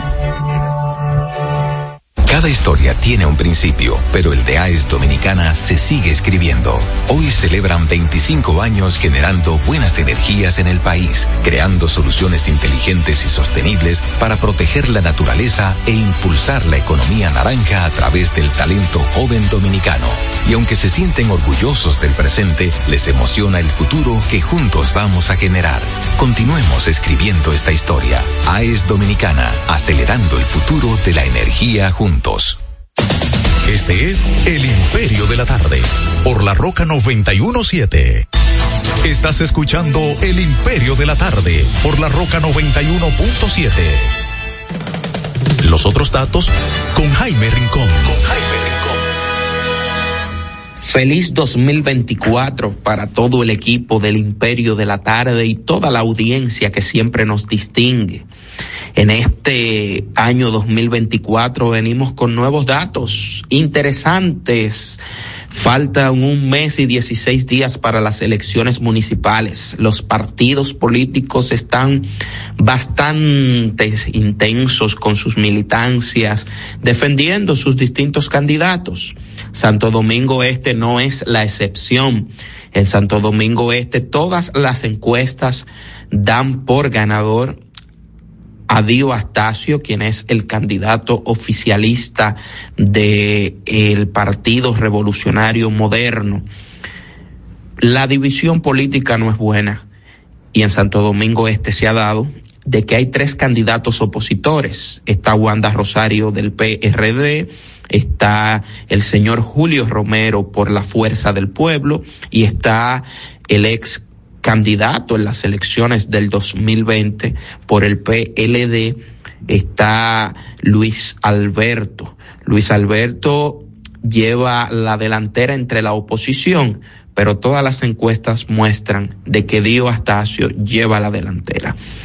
El PLD lamentablemente se preparó para competir con Manuel Jiménez, que todos sabemos es un candidato con muchas debilidades, por eso perdió, quedó en cuarto lugar a lo interno del PRM en el pasado proceso de elección interna del PRM. El PLD también se preparó en segunda etapa para competir con Adán Peguero, que todos sabemos los escándalos producidos en su administración, en su paso por el Ispostón. Ellos nunca imaginaron que Dio Astacio iba a ser el candidato del PRM. Ahora no están preparados. Lamentablemente Luis Alberto no tomó ni siquiera en cuatro años una clase de oratoria para prepararse y poder expresar sus ideas. Nada. Santo Domingo Este no conoce lo que tiene que ver con las propuestas de Luis Alberto. En otro sentido, la Fuerza del Pueblo tiene un gran compromiso porque tienen que sacar los votos en su casilla para una posible negociación futura. Tienen que votar en su casilla municipal para contabilizar todos los votos a nivel nacional en una posible alianza opositora. Entonces, allí se les reducen los votos que puedan ir desde la fuerza del pueblo hasta el PLD. Julio Romero está concentrado en sacar sus votos y mostrarle a Leonel aquí están los votos que nosotros tenemos. Estos datos, estimados amigos, nos dicen a nosotros que hay que estar vigilantes a este proceso. En el Distrito Nacional todo indica que Carolina Mejía lleva la delantera también. En la congresual, para senadores, Omar Fernández lleva la delantera en el Distrito Nacional, quien está en la alianza Rescate RD por la Fuerza del Pueblo.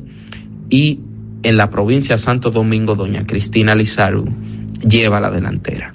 Continuamos con más del Imperio de la Tarde.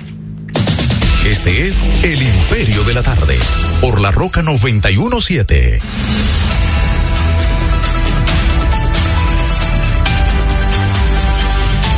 Son las cuatro, nueve minutos, bueno, cayó el otro, son las cuatro y diez, eh, ahí estaban los otros datos del señor, este, Jaime Rincón, saludo para la Titi, ¿no? El talento, eh, en sintonía como siempre de este programa. Tú sabes que la Titi es un personaje de la radio, ¿no? Sí. Sí, sí, se ha hecho famoso ahí un personaje que llama al programa de, de Bian Araujo y de, y de Ricardo Rodríguez. Ricardo Rodríguez, ¿no? Y entonces a, a, la Titi no se le salvan los colegas de ustedes. Ajá. Sí, él, él identifica a los cronistas, ¿no? Que repiten mucho los trajes, eh, las corbatas y esa Pero cuestión. él, él aporta, ¿Eh? él hace aporte. Él hace aporte en el programa, llama. No, no, entonces, para que no repitan. eh, no, no, no, no. Entonces él dice que muchas veces ahí señala, ¿no? La cantidad de, Ah, de, de muertos, los pantalones muertos que han matado algunas chaquetas de cronistas, pero bueno, eh, ahí están los otros datos de Jaime Rincón, con respecto al tema que tú trataste, ¿no? Del bolazo, eh, las explicaciones ahí. Eh, son los otros datos de Jaime, la sección que él tiene acá. Miren, dije ahorita que eran las tres y media, pero bueno, el programa se amplió. Todos vimos, y le voy a enviar a Genao, este, un video en el cual mucha gente dice que se grabó el accionar del DICRIN en la muerte de tres miembros oficiales de la Armada Dominicana, pero que además de eso, pues, eran miembros de la Dirección de Droga.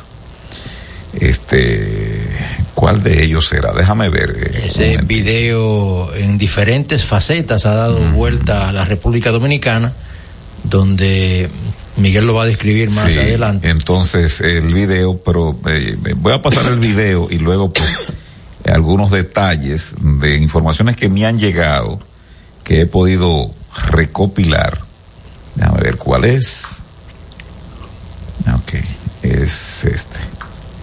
El primero, ahí te va, Genao. En el cual se aprecia de que algunos, no sé si ese formato tú lo puedes abrir, de que estos dos, estos tres personajes eh, que murieron el pasado viernes, sí. que lo mataron, no, Porque no murieron de sus propios pies. Aunque se dice que fue un intercambio de disparos. En principio, aunque la policía no ha vuelto a reiterar nada, el coronel Valdera, que yo creo que tienen que también que bajarle al aspecto de la información, él dijo, en un operativo exitoso, la policía tal y tal Repelió sí, a tiros a limpios. tiros limpios y de, le dio de baja. Bueno, la cuestión es que salieron los videos. El hecho sucedió ahí en la autopista 30 de mayo. Una de las cabañas. Eh, Tía Tania se Tía llama. Tania, la conozco, o sea, no porque voy. No, bro. Sino porque, porque, porque está en ruta. Es no una porque, no, porque veo que, veo que me está mirando de manera sospechosa. Como mi mamá y mi familiar es una parte vive en Jaina, yo voy con mucha frecuencia Claro. y esa es la ruta que tomo. Vamos a ver el video, eh, Genao, y yo voy a tratar de describirlo, eh, de lo que se trata. Bueno, yo sé que mucha gente lo ha visto, este video en el cual pues aparecen nueva vez los inefables del DICRIN con sus chamarras oscuras y sus gorras negras a una persona detenida que luego pues se dice que murió en un intercambio de disparos. La familia, eso es, ese no es, eso es en Salcedo. Sí, ahí, en Salcedo. ahí me equivoqué, Genao, me equivoqué, ciertamente. Ese fue un caso de Eh, dos personas que aparecieron muertas. Sí, aparecieron no, lo Sí, mataron. Sí, sí, sí. Lo mataron, eso fue el 31, este, con respecto pues a esa situación. Eh, creo que tengo aquí, déjame ver si, eh, cuál es, cuál es, cuál es, cuál es, cuál es. Donde se ven eh, seis o siete en la puerta de entrada. Sí. Chequea ese Genao a ver qué tal. Entonces, la cuestión es que la familia dice, y, y la gente que vio la situación, pues dice que a ellos lo ejecutaron. Eh, la familia del cabo eh, Butén. Sí. Señalan que quieren esconder algo. Dicen que eh, estaban tratando de, de en gran medida de ocultar algo. Ahora bien, el pasado sábado yo recibí una información, me dicen, por ejemplo, creo que el apellido de ese general es apellido H. Eh, es apellido H. Él es el encargado o director de asuntos internos de la dirección de drogas, creo, esa es la información que tengo, pero además, concomitantemente a eso, él se desempeña como encargado de seguridad de la Procuraduría del edificio de la Procuraduría General de la República, él es, ese dato sí yo lo tengo confirmado, eh, porque entré a la página de la Procuraduría y, y vi que el general H sí es el director de seguridad, encargado de seguridad de la Procuraduría. Lo otro que me dijeron es que también él funge como ah, encargado de asuntos internos de la dirección de drogas. Un puesto clave. Entonces, eh, la, la información que recibí es que la dirección de drogas no había reaccionado hasta este momento. Estamos hablando que eso fue el viernes, ¿verdad? Sí, el viernes. Todo un fin de semana. Todavía la dirección de drogas en este momento no ha emitido una comunicación explicando las funciones que tenían estos individuos que supuestamente, según la policía, conformaban una peligrosa banda que se dedicaba a qué? Según el parte de la policía, a la extorsión, al chantaje, al chantaje, al tumbe de drogas, a falsificación de documentos y secuestros. Y secuestros. Dice la policía. Sí, no nosotros. Ahora bien, la fuente me dice, bueno, que por el entendido de que este general H funge, porque se da eso en la en el cuerpo policial y militar. Es el único lugar, José, que la en la nómina dos espacios. Sí, pero además que la nómina pública te permite eso. Sí. Porque los profesores sí pueden estar en dos tandas en configurarse. No, los profesores sí pueden sí. estar en más de, por ejemplo, pueden ser profesores y además pueden ser directores sí, y, sí. Y, y, le permite eso la nómina. Pero ningún funcionario, ningún, ninguna persona puede estar en dos nóminas, pero los militares sí. Los militares sí.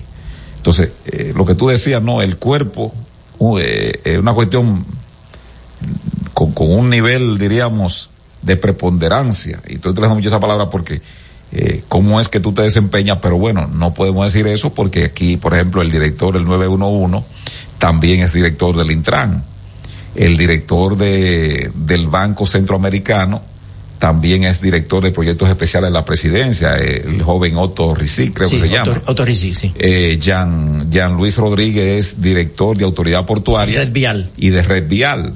Es decir, que es una cuestión. Hay ya. varios con duplicidad. Sí, sí, sí, en increíblemente. Públicas. Increíblemente. Ahí ya ahí no, aunque sea por un asunto, diríamos, no remunerado, pero como quiera, tiene que aparecer la nomenclatura de todas esas instituciones. Entonces me dicen que tal vez por la cercanía con el titular de la institución de la NSD, eh, no, no, no, no, no, no. Eh, no ha habido una reacción. No ha habido una reacción y, y, y, y tal vez eso no se aclarezca. Ahora, ¿qué, qué me dicen? Me dicen, el oficial Sandro, Sandro es uno de los individuos que cayó en ese intercambio. Es un robusto, no. Sí. Es un robusto Sí. de una barba. ¿Quién es él? Sandro es compadre, dice que casi hermano del capitán Salas Romero. ¿Quién es el capitán Salas Romero? Tú me preguntarás, José. ¿Quién es el capitán Salas Romero? Es el ayudante del director de la Dirección de Drogas, el general Cabrera Ulloa. Pero eh, el oficial Sandro era el capitán, según esta información que me dan, era el capitán de una lancha, un yate, no sé, que tiene asignado el jefe de la Dirección de Drogas, eh, que se lo han cargado de esos que incautan, y él lo tiene, ¿no? Para de cuando en cuando salir a despejar la mente, supongo yo. Pero además eso es el titular de la embarcación de la propia DNCD. El titular es el, el, el capitán de, ese, de, de, esa, de esa embarcación. El cabo Buten, el cabo Buten era miembro del 6CC. Y tú también me vas a preguntar ahí porque tú estás en calidad de oyente de este programa. Del 6 de, de la Fuerza Armada. Del 6, tú me vas a preguntar, José, Sí. porque de- ¿qué es el 6, el 6CC, Miguel? ¿Qué es el 6CC, Miguel? Vamos a decirte qué es.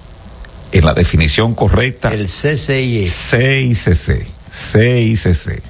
Te voy a decir la definición correcta de esa entidad, pero te voy a decir además eh, lo que significa desde el punto de vista de la praxis mm, en cuanto a la dirección de droga. ¿Qué significa? El 6CC es, vamos a ver, lo tengo por aquí, pero no quiero eh, fallar.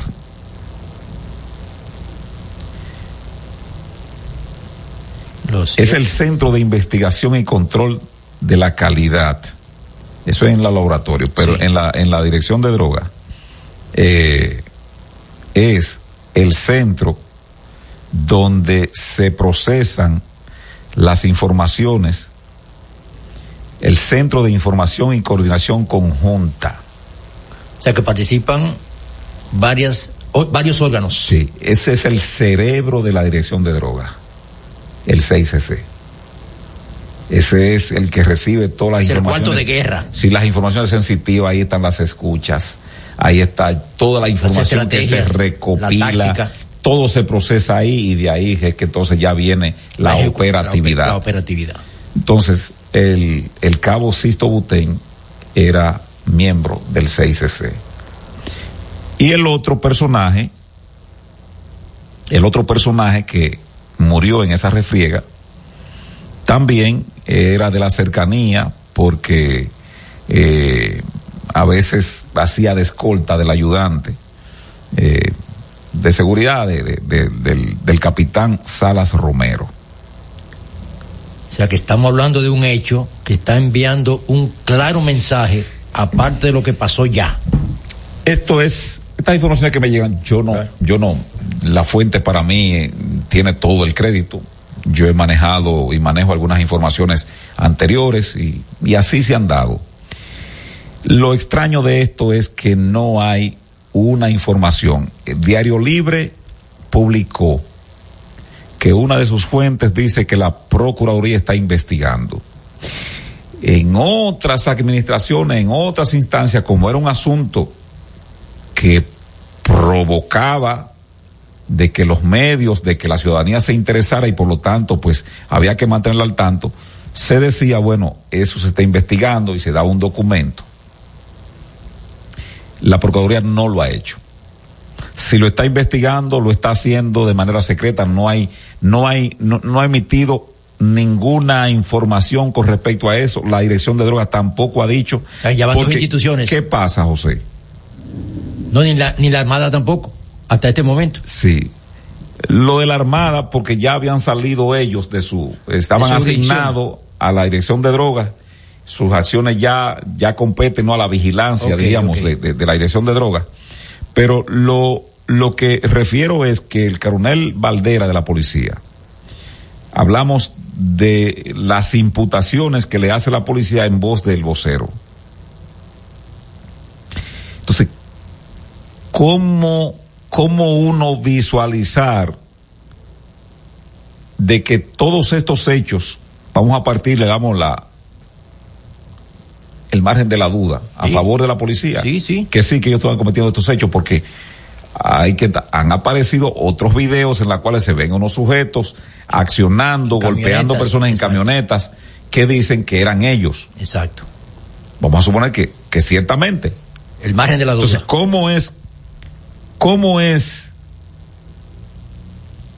que la parte que tiene que vigilar la operatividad de la inteligencia, de la inteligencia o, o, lo que le llaman ellos este control interno, no asuntos internos. Asuntos internos. ¿Cómo era que no tenían porque todos esos videos que salían, la gente lo tira de una vez cuando hay accionar. ¿Y?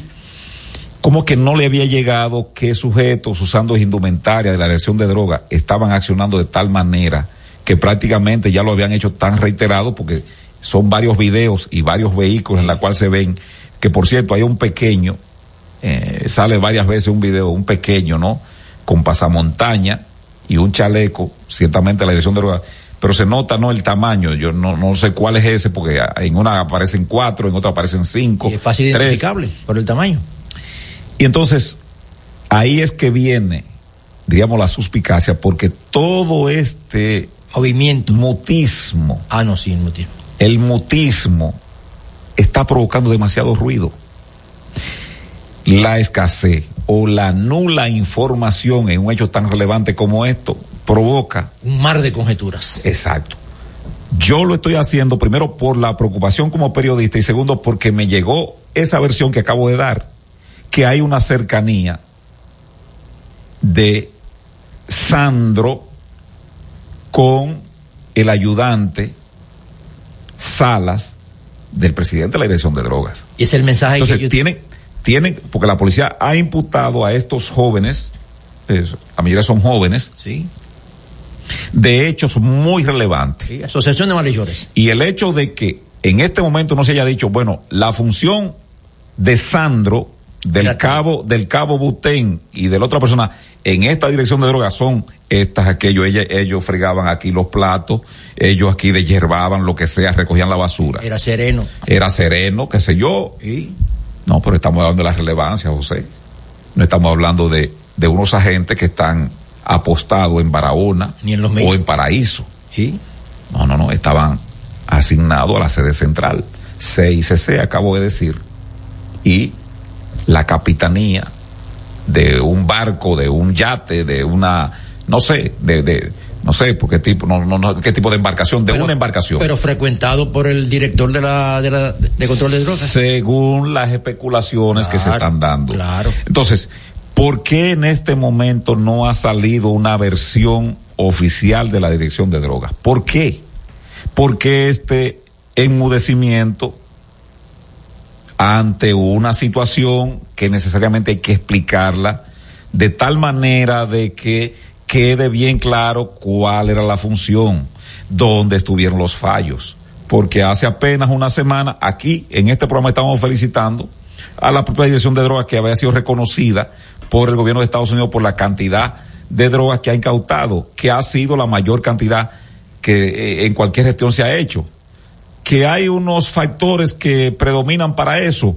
Bueno, pero sí, la, Todos- la- todos lo la- sabemos, la- claro, claro. pero la, pero la, Se han incautado. la incautaron. Sí, sí, sí. Decir, eh, usted puede decir, bueno, que, que la producción en, según la ONU, en Colombia, según la ONU, estamos hablando de que eh, se ha quintuplicado la producción de cocaína en Colombia. ¿Por qué? Bueno, porque el gobierno de Gustavo Petro desde hace un año dijo que no iba a perseguir los cultivos de coca.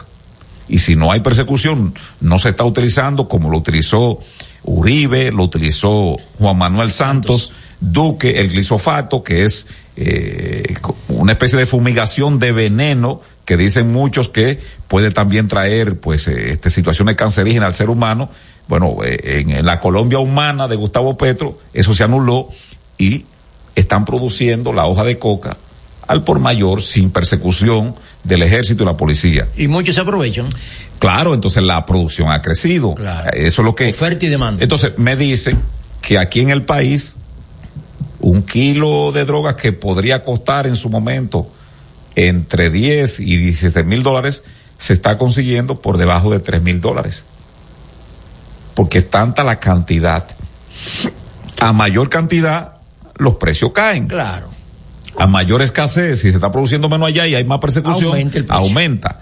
Pero en este caso, este mutismo, yo digo que a quien le conviene más es a la propia DNCD, al propio gobierno, que esto se esclarezca, que digan cuál es la función de estos de estos oficiales que cayeron ahí y además otra cosa, vuelvo con la reforma policial. Si yo fuese el presidente le preguntara a este director de la policía del que se fue, ¿dónde están las cámaras de cuerpo, la llamada body cam? Son cámaras que se incrustan, ¿no? En los policías y graban determinadamente. Si yo fuese el presidente, yo le pidiese que al DICRIN a cada uno de sus miembros le entregaran una cámara de esa. Porque si Se hizo un plan piloto de, de eso. es un plan piloto. Si, si todas estas muertes que han producido el DICRIN, la dirección de qué? De investigaciones De criminales. investigaciones criminales. Estuviesen en su cuerpo las cámaras, estas que se compraron o que se iban a comprar o que están o que llegaron o que no han llegado, porque recuérdate tú que esto se hizo, lo de la cámara, ¿tú sabes para cuándo fue? El caso de, de Villa Altagracia. No, fue. Después de Villa Altagracia se produjo otro hecho que desencadenó la situación con la señora Leslie Ah, en- en saliendo Boca de Boca Chica. Boca Chica. Leslie Rosado. Sí, y de ahí se dijo, lo recuerdo en una rueda de prensa, que se iban a comprar una cantidad de cámaras y que iban a llegar y que los policías que estuvieran accionando iban a tener su cámara para poder grabar sus acciones. Todo esto no lo hubiésemos evitado si esas cámaras hubiesen llegado y los señores del LICRIN la tuvieran. Pero mientras tanto, la Procuraduría no puede enmudecer y mucho menos la Dirección de Drogas tiene que explicar claro en qué andaban estos miembros de primer nivel que cayeron a manos de la policía. Pero contrasta con lo que está en el video con la versión, la primera versión de la Esa es la parte esa es la parte que aquí tiene que disfrutarse. ¿Qué está haciendo el DICRIM? Por eso el comentario anterior, Exacto. con respecto a esto de abrogarse el derecho de accionar en función de juez y parte. Y parte, y además de eso, hacer la resolución que ellos entienden. Lo otro es, lo otro es que hay que explicarle el cabo Butén, el oficial Sandro y el otro que ahora no recuerdo el nombre, esa operatividad que dice la policía que ellos estaban teniendo, ¿Por qué no fue detectada? Estás escuchando El Imperio de la Tarde por la Roca 91.7. ¡Ey! ¿Tú sabes que esos enlaces de haz clic y gánate un premio no son reales, verdad? O cuando te envían un mensaje por WhatsApp con un archivo raro ahí, a nada de eso debes acceder. Porque en el momento que lo hagas, te pueden hackear. En Banreservas estamos comprometidos con proteger tus datos privados. Pero es esencial que no los compartas con terceros ni accedas a páginas o enlaces inseguros. Proteger tu información es tu deber. Tus datos privados son solo para ti. Banreservas, el banco de todos los dominicanos. Cada domingo usted tiene la oportunidad de enterarse de todos los acontecimientos noticiosos de la semana. Vea paso a paso con Héctor Herrera Cabral. Domingos a las 9 de la noche por RNN Canal 27. Paso a paso por las noticias. Paso a paso con la verdad. Cada historia tiene un principio, pero el de AES Dominicana se sigue escribiendo. Hoy celebran 25 años generando buenas energías en el país, creando soluciones inteligentes y sostenibles para proteger la naturaleza e impulsar la economía naranja a través del talento joven dominicano. Y aunque se sienten orgullosos del presente, les emociona el futuro que juntos vamos a generar. Continuemos escribiendo esta historia. AES Dominicana, acelerando el futuro de la energía juntos juntos. Señor constructor, en el FOPECOMS seguimos avanzando y ahora estamos más cerca de ti en nuestra sede principal de la avenida 27 de febrero 272 esquina Rosa Duarte para servirte mejor y garantizar la protección de los trabajadores de la construcción. Recuerda que cumpliendo con la ley 686 garantizarás el futuro de tu servidor y el crecimiento de la nación. Fondo de pensiones de los trabajadores trabajadores de la construcción más que pensión. Palabras de Tony Peña, leyenda del béisbol dominicano. Papá Dios me dio un sueño y yo dije que nada iba a ser un obstáculo para yo llegar a realizar mi sueño. Era que yo quería ser un jugador de béisbol. Yo me tracé la, esa meta. Y si yo pude, siendo un campesino, ¿por qué ustedes no pueden? Sea usted el guía de su comunidad. De vuelta al barrio, un proyecto especial del Ministerio de Interior y Policía. En Jeffrey Racing tenemos la solución al problema del tren delantero de tu vehículo. Más de 30 años de experiencia nos hacen especialistas en tren delantero, amortiguadores, cremalleras, puntas de ejes y rodamientos. Visítanos en cualquiera de nuestras dos sucursales en Villajuana, calle Progreso con Arturo Logroño número 3, esquina Puente Hermanos Pinzón, y en la calle Manuel Ubaldo Gómez número 213. O llámanos al teléfono 809-814-6050. Ah, y no olvides seguir en nuestras redes sociales, arroba Jeffrey Racing. Jeffrey Racing, tu solución. Juanchi, dime a ver. Oh, tranquilo, aquí en lo mío, organizando la bodega. Mira todo lo que me llegó. Epa, pero bien ahí. ¿Y tú qué? Cuéntame de ti. Aquí contenta. Acabo de ir con mi cédula a empadronarme. ¿Empadro qué? ¿Y qué es eso? Mira, hombre, eso es que te inscriben para votar por tus candidatos de RD, pero desde el exterior, como si tú fueras a votar allá, pero viviendo aquí. Porque, ajá, uno vive aquí, pero el corazón lo tiene allá. ¡Sabroso! Pues llévame contigo que yo no me voy a quedar fuera. Vamos. Julia, busca tu cédula que vamos allí. A empadronarnos. Empadrónate por la patria que llevas dentro. Junta Central Electoral. Garantía de identidad y democracia. Estás escuchando El Imperio de la Tarde por la Roca 91.7. De la Tarde, la cita con el periodista Nelson Encarnación.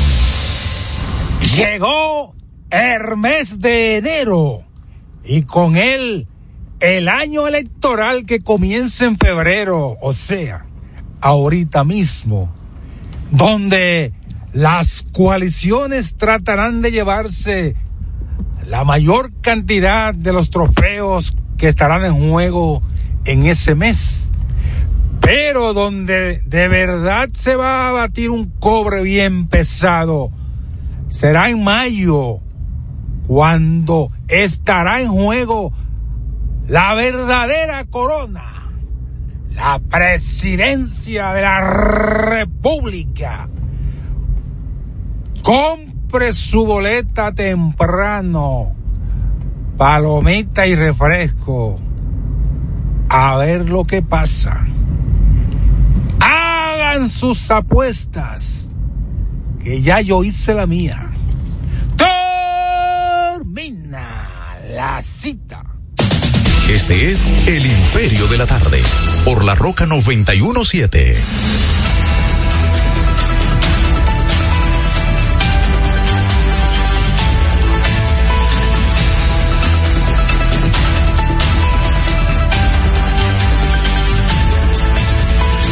Seguimos aquí, ya son las cuatro y treinta y seis minutos. José Cáceres, Miguel Tavares, eh, ya en la parte final del programa. José, ¿qué tenemos con el caso de Wander Franco? Bueno, en el caso de Wander Franco, ayer primero de enero fue a la Fiscalía de Puerto Plata, eh, luego de haber regresado al país, de acuerdo a sus eh, abogados, y allí fue dejado detenido el pelotero de Tampa eh, para ser investigado. Se espera que mañana antes de la una de la tarde pues eh, reciba las medidas de coerción, las imputaciones que se le, se le imputan en este caso, del caso de estar con una menor de edad, supuestamente, y también fue detenida la madre de la jovencita en cuestión, tanto se omiten el nombre de la madre como de la, del adolescente. Vamos a ver cómo sale este prospecto dominicano, Wander Franco, que duró varios años siendo el número uno eh, de todas las ligas menores y ha tenido que batallar en una competencia fuera del terreno de juego, nada agradable, todavía tiene la presunción de inocencia. Lo cierto es que ya se han visto varios casos en este sobre asuntos con menores de edad, ya él es mayor de edad, tanto para las leyes dominicanas como para la, las leyes de Estados Unidos y Veremos qué trae mañana eh, la, fiscal, la Fiscalía de Puerto Plata en torno a la medida de coerción que pudieran aplicarle al dominicano Wander Franco. Pero se presentó ayer, a mí me resultó tal vez una estrategia de, de, de los abogados en el sentido de que de para fiesta. no llamar la atención, este, lo llevaron ayer, lo enterraron por tres horas, tengo entendido, Sí. lo dejaron detenido. a mí me parece que, que es una exageración. Yo creo que eh, muy bien pueden conocer la medida de coerción en el caso de Wander, decirle que se presentara en el día de hoy Claro. y, y entonces ya presentarlo ahí delante de un juez. Porque yo creo que, que este tipo de información, eh, primero a, a- al empleador de, de este joven jugador que es este Tampa, pero más que todo MLB, Major League La Baseball, industria, la no industria. le gusta este tipo de, de escándalos. Anoche mismo yo estaba viendo ESPN como casi acostumbro siempre. Y entonces lo que vimos fue que en el cintillo aparecía la información cada Cada dos minutos. cada, ni siquiera cada dos minutos, pues, aunque había muchos juegos Sí, ayer, tanto sí. de NBA como de- del fútbol americano, pero la tenían tanto en este cintillo tan rápido sí. que se pasaba a cada rato. Y esos canales se ven en toda Latinoamérica, eh, ESPN en español. Entonces a mí me da la impresión, porque eh, es que el Ministerio Público tiene que manejarse con algún nivel de prudencia, porque yo creo que hubo una falla de los de los abogados cuando fue citado por la señora Olga Dinat el pasado 28, él no se presentó porque a él lo habían ido a procurar a su casa en un aparataje, una cuestión, y no se presentó, creo que, que ahí fallaron y muy bien pudieron ir tal vez eh, día después donde Olga Diná y decirle por qué tal vez no se han presentado y ahí esto echarle un poco de, de, de barniz para bajarle un poco la atención porque yo yo no quiero acusar a la joven ni a la madre ni a los familiares pero Todos sabemos aquí que cuando un pelotero tiene el perfil de Wander Franco con un contrato que sobrepasa esa cantidad de millones, eh, a sabienda de la juventud de estos jóvenes, por la inexperiencia. Caldo deportivo. Eh, sí, eh, se van, se van con el amague gente vieja con experiencia. Imagínese usted, este, jóvenes como estos que tienen, tienen dinero y, se están llevando el mundo, pero también detrás de eso hay mucho chantaje y mucha situación. Y yo digo, yo digo, siempre hay que procurar eh, los antecedentes. Este jovencito, tú que hiciste un trabajo cuando él apenas tenía 14 años, lo que uno le conoce a él es que tiene una ética de trabajo en el béisbol que le que ningún equipo de grandes ligas y mucho más un equipo tacaño. Y un muchacho de familia, de formación Sí. familiar. Eh, bueno, eh, eh, vamos a partir de ahí, pero cuando un equipo como Tampa Bay, que no es dado, Un mercado pequeño. mercado pequeño, pero que no es dado a invertir mucho, sino que tienen unos criterios en la escogencia, entonces... Eh, Promover la finca, que salgan de ahí. sí, y un jugador que ellos lo ven en un equipo y que no está recibiendo las atenciones, en el caso de José Sirí, déjame traerlo para acá y ahí explota, Randy Rosarena. O sea, es un equipo que tiene un cuerpo de, de manejo de, de- de- del talento beisbolístico eh, envidiable que muchas organizaciones quisieran tenerlo. Pero cuando se aventura a darle a un muchacho de apenas 20 años, porque cuando le dieron el contrato este de los 80 200, millones. de 200, 200 millones. él tenía, tenía 20, 20 años, eh, estamos hablando que ahora tiene, tiene 22. Cuando un equipo como eso es porque ese muchacho le representa de cara al futuro una inversión segura. Si hubiese sido un pelotero de esos que andan por ahí, mm, Mediano, diríamos, un montón. Eh, acelerando vehículos y además de eso, o sea, aún con el talento, acelerando vehículos, no vamos a ver hasta el final a ver si podemos contratarlo porque ese es O si un, madura un poco. ese es un Raúl Mondesi eh, eh, y todo el mundo sabe que, que así era, se comportaba Raúl Mondesi con el aspecto de llevarse el mundo por delante. Pero el equipo con 20 años le asegura su futuro de 200 millones. Pasa esta situación. Entonces yo digo, el Ministerio Público tiene que mirar los antecedentes de este joven. Buscar asesoría. Y uno ver, y uno ver si MLB, que tiene los juegos muy pesados fuera de los tribunales, con referencia pues a sus empleados, y hay ejemplos, ¿no? De gente que han sido apartados totalmente. Se hizo en un momento con, con Barry Bonds, que lo retiraron a, a destiempo, se hizo con, con Alex Rodríguez, y también se ha hecho con Trevor Bauer y ahora eh, el, el mexicano este, Y Julio Urias, y otros más. y otros más que han sido apartados por acciones como esta, de que ya después de ahí, bueno, eh, el caso, aunque acaba de firmar, no sé si con Cincinnati o con San Diego, pero Domingo Germán, que eh, llegó borracho al El do- camerino de... dominico haitiano. Sí, el eh, dominico haitiano o haitiano completo con nacionalidad dominicana, ¿cómo es? Sí, sí, como ellos le llaman dominico haitiano. Llegó borracho al camerino, rompió una televisión. Bueno, pues los Yankees en competencia le dijeron, mire, ya eh, vaya a descansar. antecedentes que tenía. Sí, pero le dicen, vayan a descansar. Si es un equipo, diríamos, si en otra liga, como pasa en el baloncesto, que a sabienda de comportamiento, pues la cuestión es ganar sí o sí. No, no, no, los equipos de grandes ligas ponen primero la imagen de su organización por encima de un campeonato momentáneo. Sí, lo sí. hicieron los Dodgers ahora con, con eh, Julio Urias, que lo dejaron El fuera, mexicano. lo dejaron fuera de, de- de- de los playoffs. Pero bueno, yo digo al, al Ministerio Público que maneje eso con mucho criterio y que no venga a pedir, que no venga a pedir y que tres meses medida de coerción contra Wander Franco. Que no venga a joder con esa vaina. No, porque ya eh, Wander, como está en roster de 40, vamos a ver si... No le pueden a ese muchacho, pero si acá, si le dieron, si, si, si le dieron a este sujeto, el, el Tecachi, este, le dieron libertad condicional, a un tipo de comportamiento díscolo. Entonces, ¿cómo tú vas a pedir de que tres meses medida de coerción contra Wander Franco? No, no, no. Eh, pe- pi- pe- pe- preséntele una medida de coerción lo suficientemente, eh, diríamos que él pueda seguir desempeñándose si tiene que viajar, que viaje. Exacto, exacto. Y entonces usted le sigue su juicio si en realidad hay mérito suficiente porque ya a la distancia, José, yo te voy a decir la verdad. Yo creo que eh, los méritos que hay ahí es más chantaje que otra cosa. Yo no, yo no, yo no voy a, a meter la mano por él, pero me da la impresión con el historial que se tiene aquí de estas jóvenes que muchas veces esconden su edad porque la familia la, la empuja para eso, hay que tener cuidado con respecto pues a qué tomar eh, decisión. Así que uh, eso, eso es lo que espero de este jovencito Wander Franco, que ya de por sí mm, muchas familias que dependen de él están visualizando de que podrían pasarla eh, en una situación difícil si este joven, porque se supone que si, si tiene una condena, eh, ese contrato se cae o el equipo tendrá alguna manera de cómo disolverlo. Sí, sí, lo cierto es que en el aspecto económico, eh, Franco va a tener que asimilar lo más rápido posible este tipo de situaciones que ha estado viviendo aquí y en Estados Unidos porque tiene que llegar ya la cordura, tiene que llegar, por eso tiene que demostrarse en un juicio público, oral y contradictorio y ver cada arista que se ponga cada cosa en su lugar. Estoy totalmente de acuerdo con Miguel. Mañana que pudiera ser la presentación de, de lo que es la querella formal contra este pelotero dominicano, eh, ojalá la fiscalía tenga prudencia y que no le siga afectando eh, a este joven jugador eh, lo que es su carrera.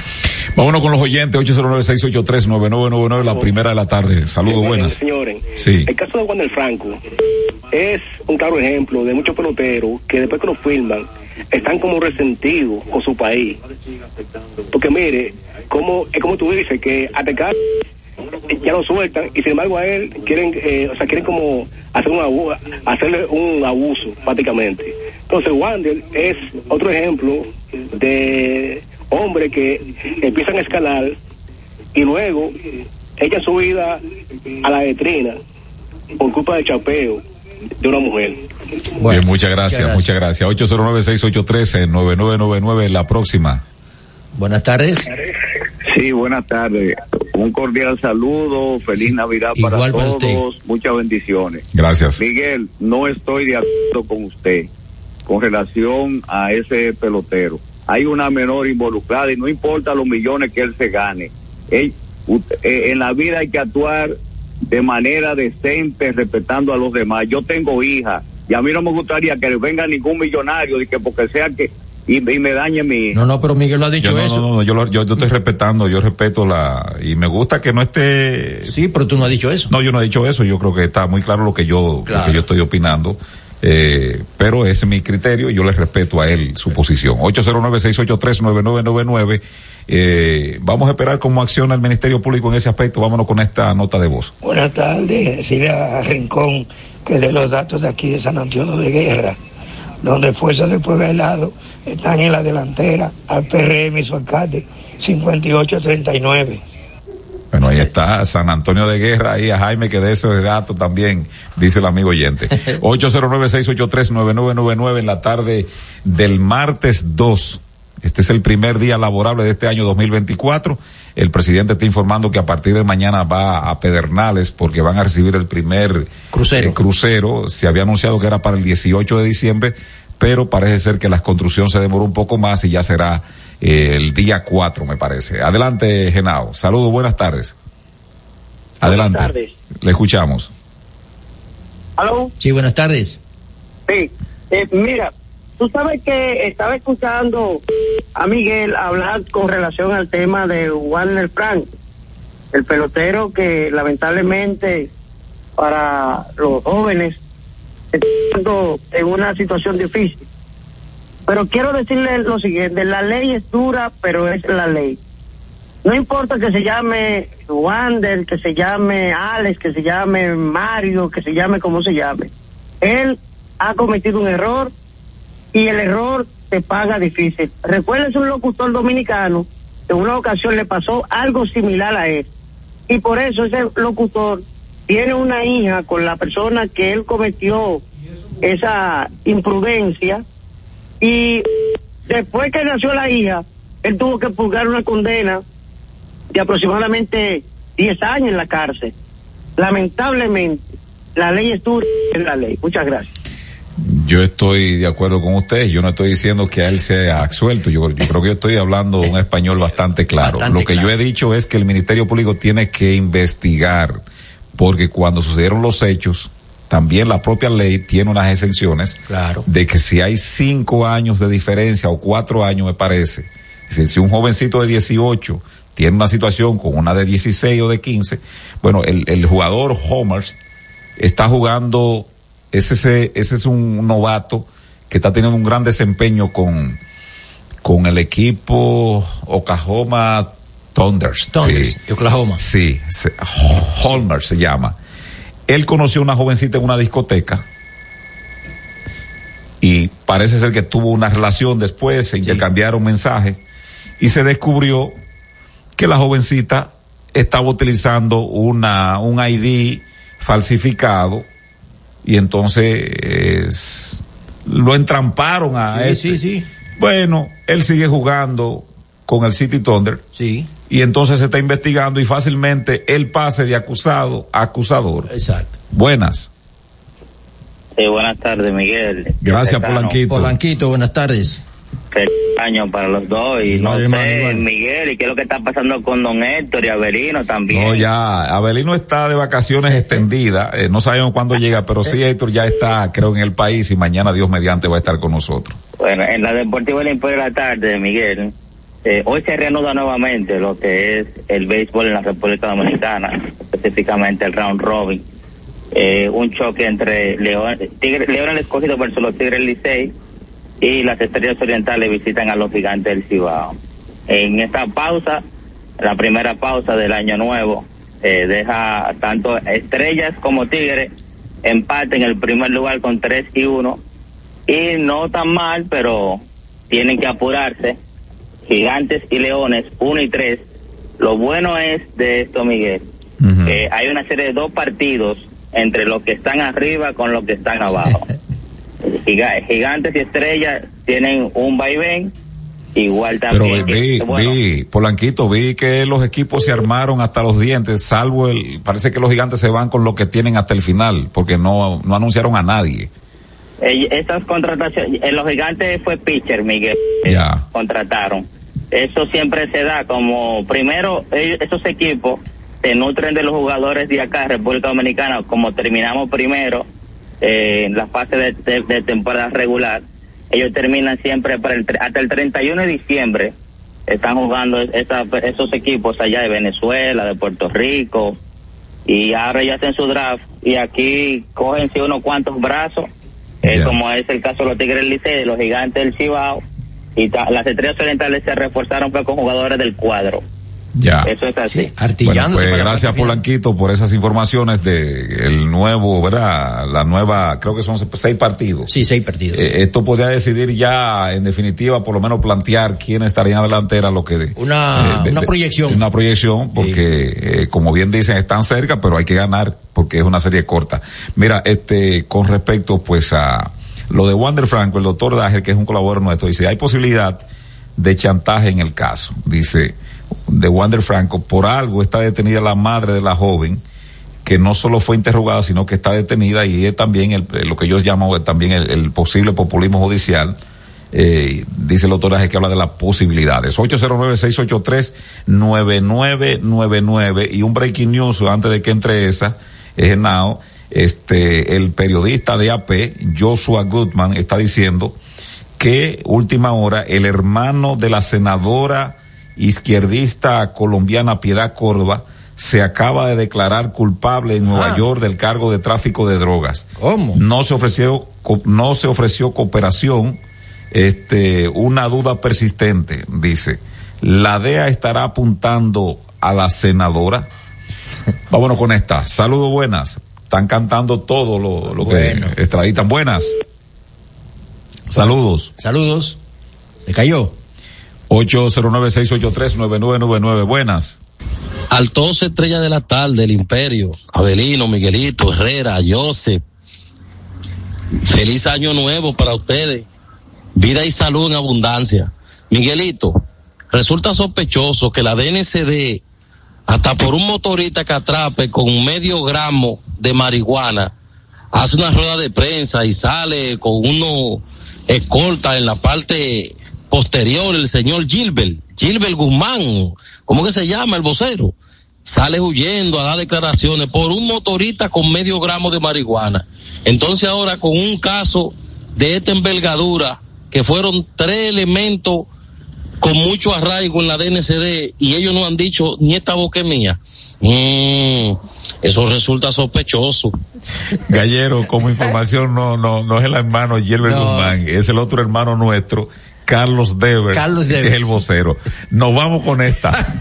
Los conceptos emitidos en el pasado programa son responsabilidad de su productor. La Roca 91.7 FM no se hace responsable.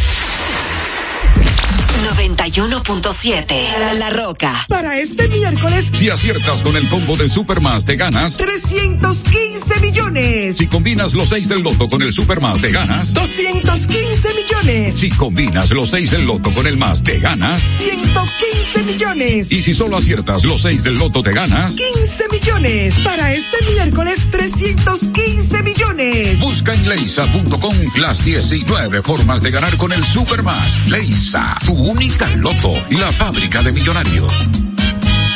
Ahorra tiempo. Con tu paso rápido, evita las filas y contribuye a mantener la fluidez en las estaciones de peaje. Adquiere tu kit de paso rápido por solo 250 pesos con 200 pesos de recarga incluidos. A peso el millón, a peso el millón.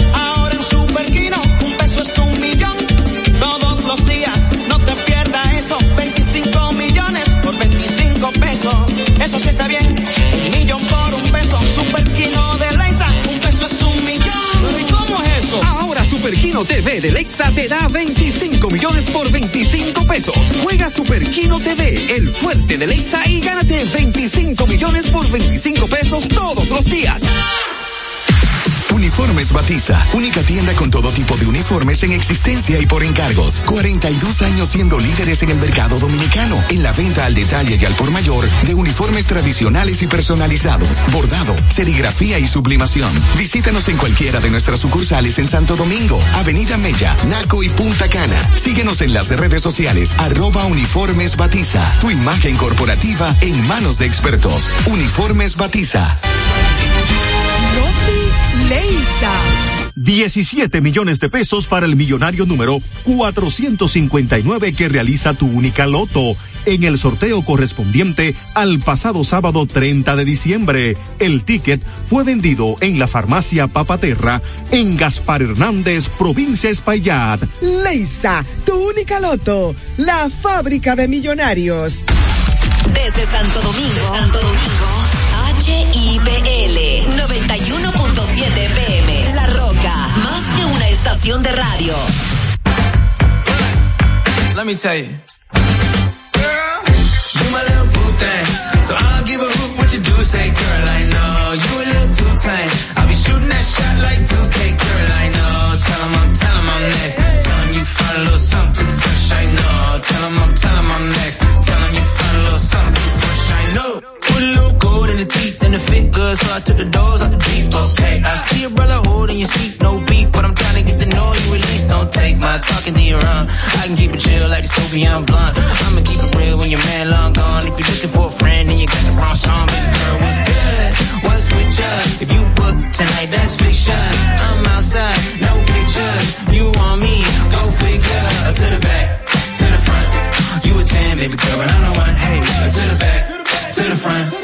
10, baby girl, but I'm the one.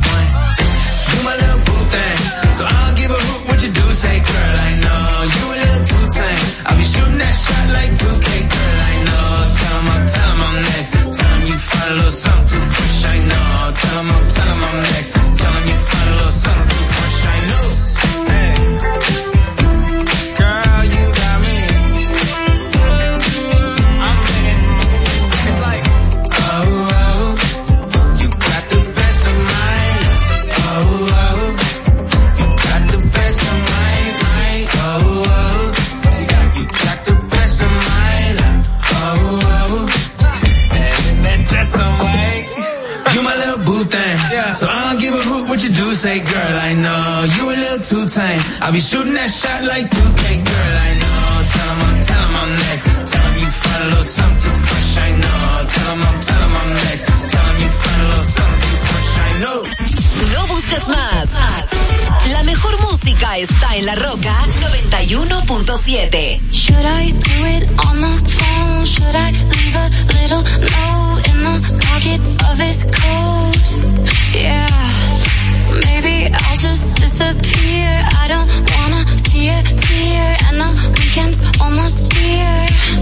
I'm picking out this dress, trying on these shoes, cause I'll be single soon. I'll be single soon. I know he'll be a mess when I break the news.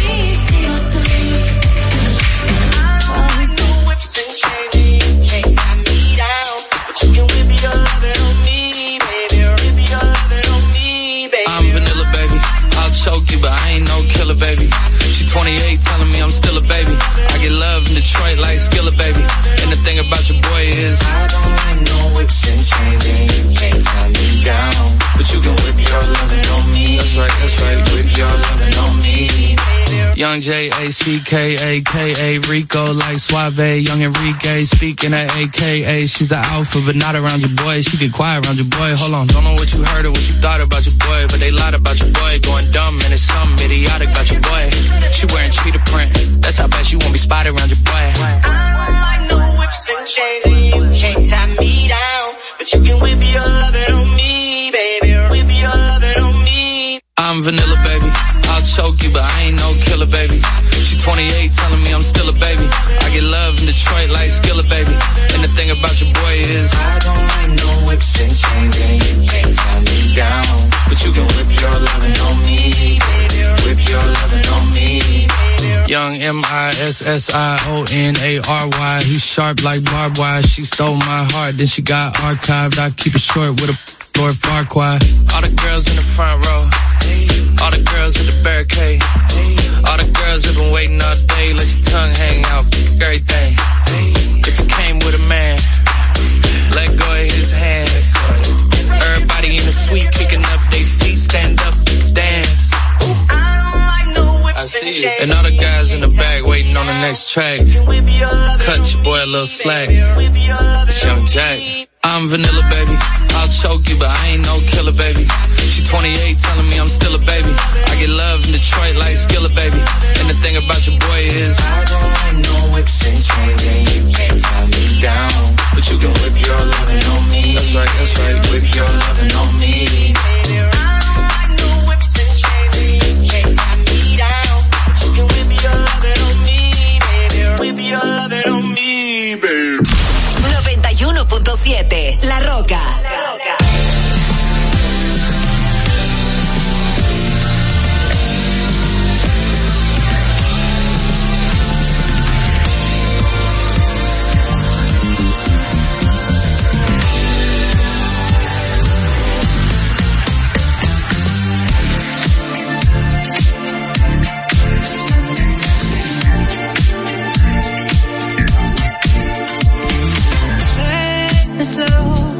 I push up on